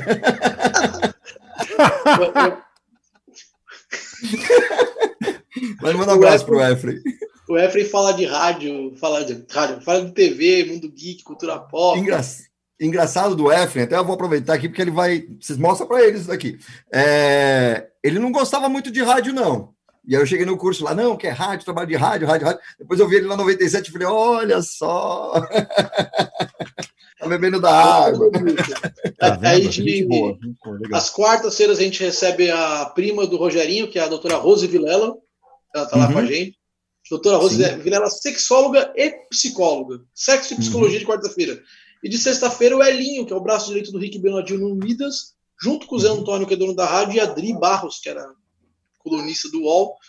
De música, a gente faz um programa musical, tem até um reality show, tipo um The Voice no rádio, que é o Energia Me Ouve. A gente faz um programa de auditório com final e tudo. E toda terça e quinta entrevistas variadas. Aí vai de médico a, a comediante, a, a Uber e taxistas, a, a pilotas de avião e caminhoneiras. A... Mano, Aí a gente passeia por todas as áreas possíveis de terça e quinta. É uma revista semanal, vamos dizer grosso modo, vai. Uhum. Muito bacana, muito legal. Então é Como isso. que tá aí, só, só nessa pandemia, como que tá sendo aí? Tá, tá fazendo lá na rádio? O que, que vocês estão aprontando? Tá tudo normal? Não, a gente está em rodízio, que nem eu. Quando o Bernardo vai para o estúdio, vai para a rádio, eu fico em casa e as- as- consecutivamente a gente vai trocando. Vocês É, dois não e- podem se encontrar. É para É. evitar o, o- o- a aglomeração no estúdio. E o convidado, muitas das vezes, o convidado ele vem por Skype, né? Isso. Ele entrado por Skype. O- Hoje o convidado está presencial e quinta também vai estar presencial o convidado. Quem que é o convidado quinta-feira, Japa? Quinta-feira? Boa pergunta. Você vê que a produção aqui funciona bem, né? Convidado Vai ser o convidado. Convidado quinta-feira é o Léo Lins. Ó, Léo Léo Lins, Lins, ó. bacana. Quer uma Vai- o sequência? programa vai de- sair do ar. Quer uma sequência de garbo e elegância? Quinta agora Léo Lins, terça-feira Fábio Rabin. Olha só. Caraca. Tá bacana. Você Sensacional. tá com a agenda boa, hein? Tá com a agenda boa, os Sim. contatos estão bons aí da produção. E, a- e acho, acho, se tudo der certo, na quinta-feira que vem um urologista. O Java pediu para marcar. Não sei porquê. É, um encaixe É, você. não- É um encaixe. de É, pandemia, né? Mas é verdade mesmo. Acho que quinta-feira que vem talvez seja um urologista. E aí é isso mesmo, o programa é isso. Hoje tinha um contador, a gente tá falando de imposto de renda no Morda Sopra. Mas sempre sem perder o humor. Sempre sem perder a bagunça que é a essência do programa, entendeu? Legal Alguns- isso, né? Fala de tudo. Perdão. Com humor. Alguns programas de rádio tenta, é, migraram para o conteúdo, entrevista e esqueceram um pouco da zoeira. E o Morde a Sopra ainda tem a quinta série instalada lá. Estamos no fundão. Exatamente. Tem a galera É. do fundão. Isso aí. Galera do Fundão, muito bom. É. Considerações finais aí, meu amigo Japa. Só tem que agradecer aí pelo, pelo convite. Passou rapidinho, né? Caramba, uma hora e meia que a gente ficou aqui. É, Já estamos uma hora e Uma quarenta. 40. Caramba, Nossa, meu. Um tempo de jogo. vai, né? Foi um tempo de jogo sem intervalo, hein? Olha que, que bacana, É, tem que legal. Tem que fazer uma live com o Japa de pelo menos 24 horas consecutivas, porque tem tanta história. A gente não falou aqui do Japa fazendo pegadinha do Silvio Santos. Não falamos do Japa na, na Hebe, no, não falamos do pânico na TV, né? né dessa Uhum. transição. Tem muita coisa aí. Mestre Fioda. É, rapaz. Ah, mas o foco aqui é mais é rádio, entendeu? Acho que é, A gente já- é legal. O foco não é só rádio. O Não. foco são as pessoas que fazem a comunicação e que gostam do rádio, que estão ali no rádio. Entendeu? A gente fala de tudo aqui, meu amigo. Não, é legal, pô. Rádio, assim, quando eu vou, por exemplo, no, é, fazer uma ficha assim, preencher uma ficha no hotel, que vou fazer um show, alguma coisa, um evento e tal, aí aparece lá o cargo, eu faço questão de colocar radialista. Né? O Japa. Então, isso. Ô, Japa. Oi, Japa. Japa. fala. O Japa. O jogo, ele tem uma hora e meia corrido, tá? Não uma hora e quarenta, não. Desculpa. Uma hora, e, uma hora e meia corrida. Tá, e os 15 minutos de descanso? Você gente- falou jogo corrido, sem descanso. Não vem, não. Cadê os comentários, né? Não vem, não. Ah lá, Jogo, Mesmo pós jogo. assim, Não vem, mesmo não, assim, se tiver os 15 minutos de intervalo, é 1h45. No- 90 minutos mais 15 minutos. Uma hora e 45, é. A gente tá uma hora e 41 aqui no ar. Entendeu? Vai dar 1 e 45 já, já, ó. Bernardo, aproveita que você tá na piadinha aí, já faça suas considerações finais também. Não, obrigado por, pelo convite. Muito legal participar com vocês. Falar de rádio é sempre muito gostoso. E só falando aí do que o Robertinho falou, né? Tô fazendo essa sequência no meu Instagram, entrevistando essa galera do rádio aí que eu passei para vocês, aí, o Zé Américo, Café Cobagem, Marcelo Barbudo, Bebe Já fala teu Instagram aí, vai. Arroba Bernardo Veloso 97. Mas essas entrevistas, eu tô editando elas e subindo no meu canal no YouTube, que é o Bernardo Veloso. Com o Marcelo Barbu já tá lá, inclusive, editada a entrevista com o Bebe do Chupim, e é isso aí. É falar de rádio. Puta, ouvir a história dessa galera que fez o rádio, né, que formou, pelo menos que me formou. E essa é a minha consideração final. De verdade, obrigado pelo convite. Muito bom falar de rádio. Eu quero Valeu. também aproveitar e divulgar um projeto do Bernardo. Ele tá com vergonha de falar, mas eu vou falar, tá, Bernardo? Ele tem um projeto no TikTok, as dancinhas de Bernardo Veloso. Tá? Procurem lá depois, Bernardo Veloso, as dancinhas no TikTok. Considerações finais. Se você tem mais de 30 anos de idade e você tem um TikTok, você está fazendo isso errado. Ah, se o Portioli pode fazer, ué. Mas é o Portioli mesmo, esse recado é para ele. Se estiver ouvindo o Portioli, você está milionário. Tem um programa de TV. Você não precisa dançar. Não, não, não, não, vem falar, ah, dá um dinheiro. Mano, você já tem muito. Entendeu? O Otaviano Costa. O Ota é amigo nosso. Tá errado, Ota. É, a gente já te falou isso no grupo. Tá errado. Vocês são adultos. Não, vocês vão virar o Sérgio Malandro. Um cara de 60 anos com boné pro lado e bermuda florida. É outro cara que eu tenho muita vontade de entrevistar, que é um cara que tem uma puta história no rádio, que é o Otaviano. Sim. Pô, pelo amor de Deus. o- Fica a dica, hein, Taviano? Qualquer coisa procura a gente, viu? Aproveita a Ó, vou- oportunidade. Vou, vou vou passar, vou passar a real para vocês, hein? Tem, a gente tem um grupo de WhatsApp que o Ota tá dentro. É, eu chamo o Ota no privado, o Ota me responde, conversa comigo, mas é um sabonete, bicho. Mas é um sabonete, eu não consigo botar no ar do maior da sopra nem fodendo. Não, mas na frente você querer vir. Pode falar aí. É, fala pra que a gente tá dando oportunidade. Beleza, pessoal. Mais uma vez, então, brigadão a todo mundo aí que acompanhou a, a live também, vocês por ter aceitado o convite desse bate-papo bacana aqui, contando um pouquinho dos bastidores do cenário de humor, também da Energia 97, né? Uma rádio muito bacana de se ouvir, tem esporte, tem música eletrônica, tem coisa de balada e tem também o Morde a Sopra aí com, com os dois convidados com a gente. Tá certo, Rodolfo? É isso aí, pessoal. Agradecer também a presença de vocês e você também que tá aí, né, na live até agora. Nossa, nosso pico de audiência é sempre muito bom, né? Sempre estável. E você que não é inscrito, vai se inscrevendo no canal e até a próxima live, né? A gente não tem ainda ninguém programado ah, para essa semana, né, rapaziada? Surpresa. Tem surpresa, Surpresa, su- né? exatamente surpresa. um feriado no meio do caminho aqui em São Paulo, então vamos ver. né? É, nesta quinta-feira não teremos live. É feriado lá em São Paulo, então a galera tá, tá de boa. Na terça-feira a gente volta, acompanha aí o grupo na frequência, acompanha o Instagram do Rodolfo, do Robertinho, do Caio e o Instagram, arroba na frequência do rádio. E aí a gente vai divulgar o nosso próximo convidado em breve aí, tá bom? Um abraço pra todo mundo. Valeu, Japa, valeu, Bernardo, valeu, Rodolfo, valeu, Robertinho. Valeu. Tamo junto. Valeu.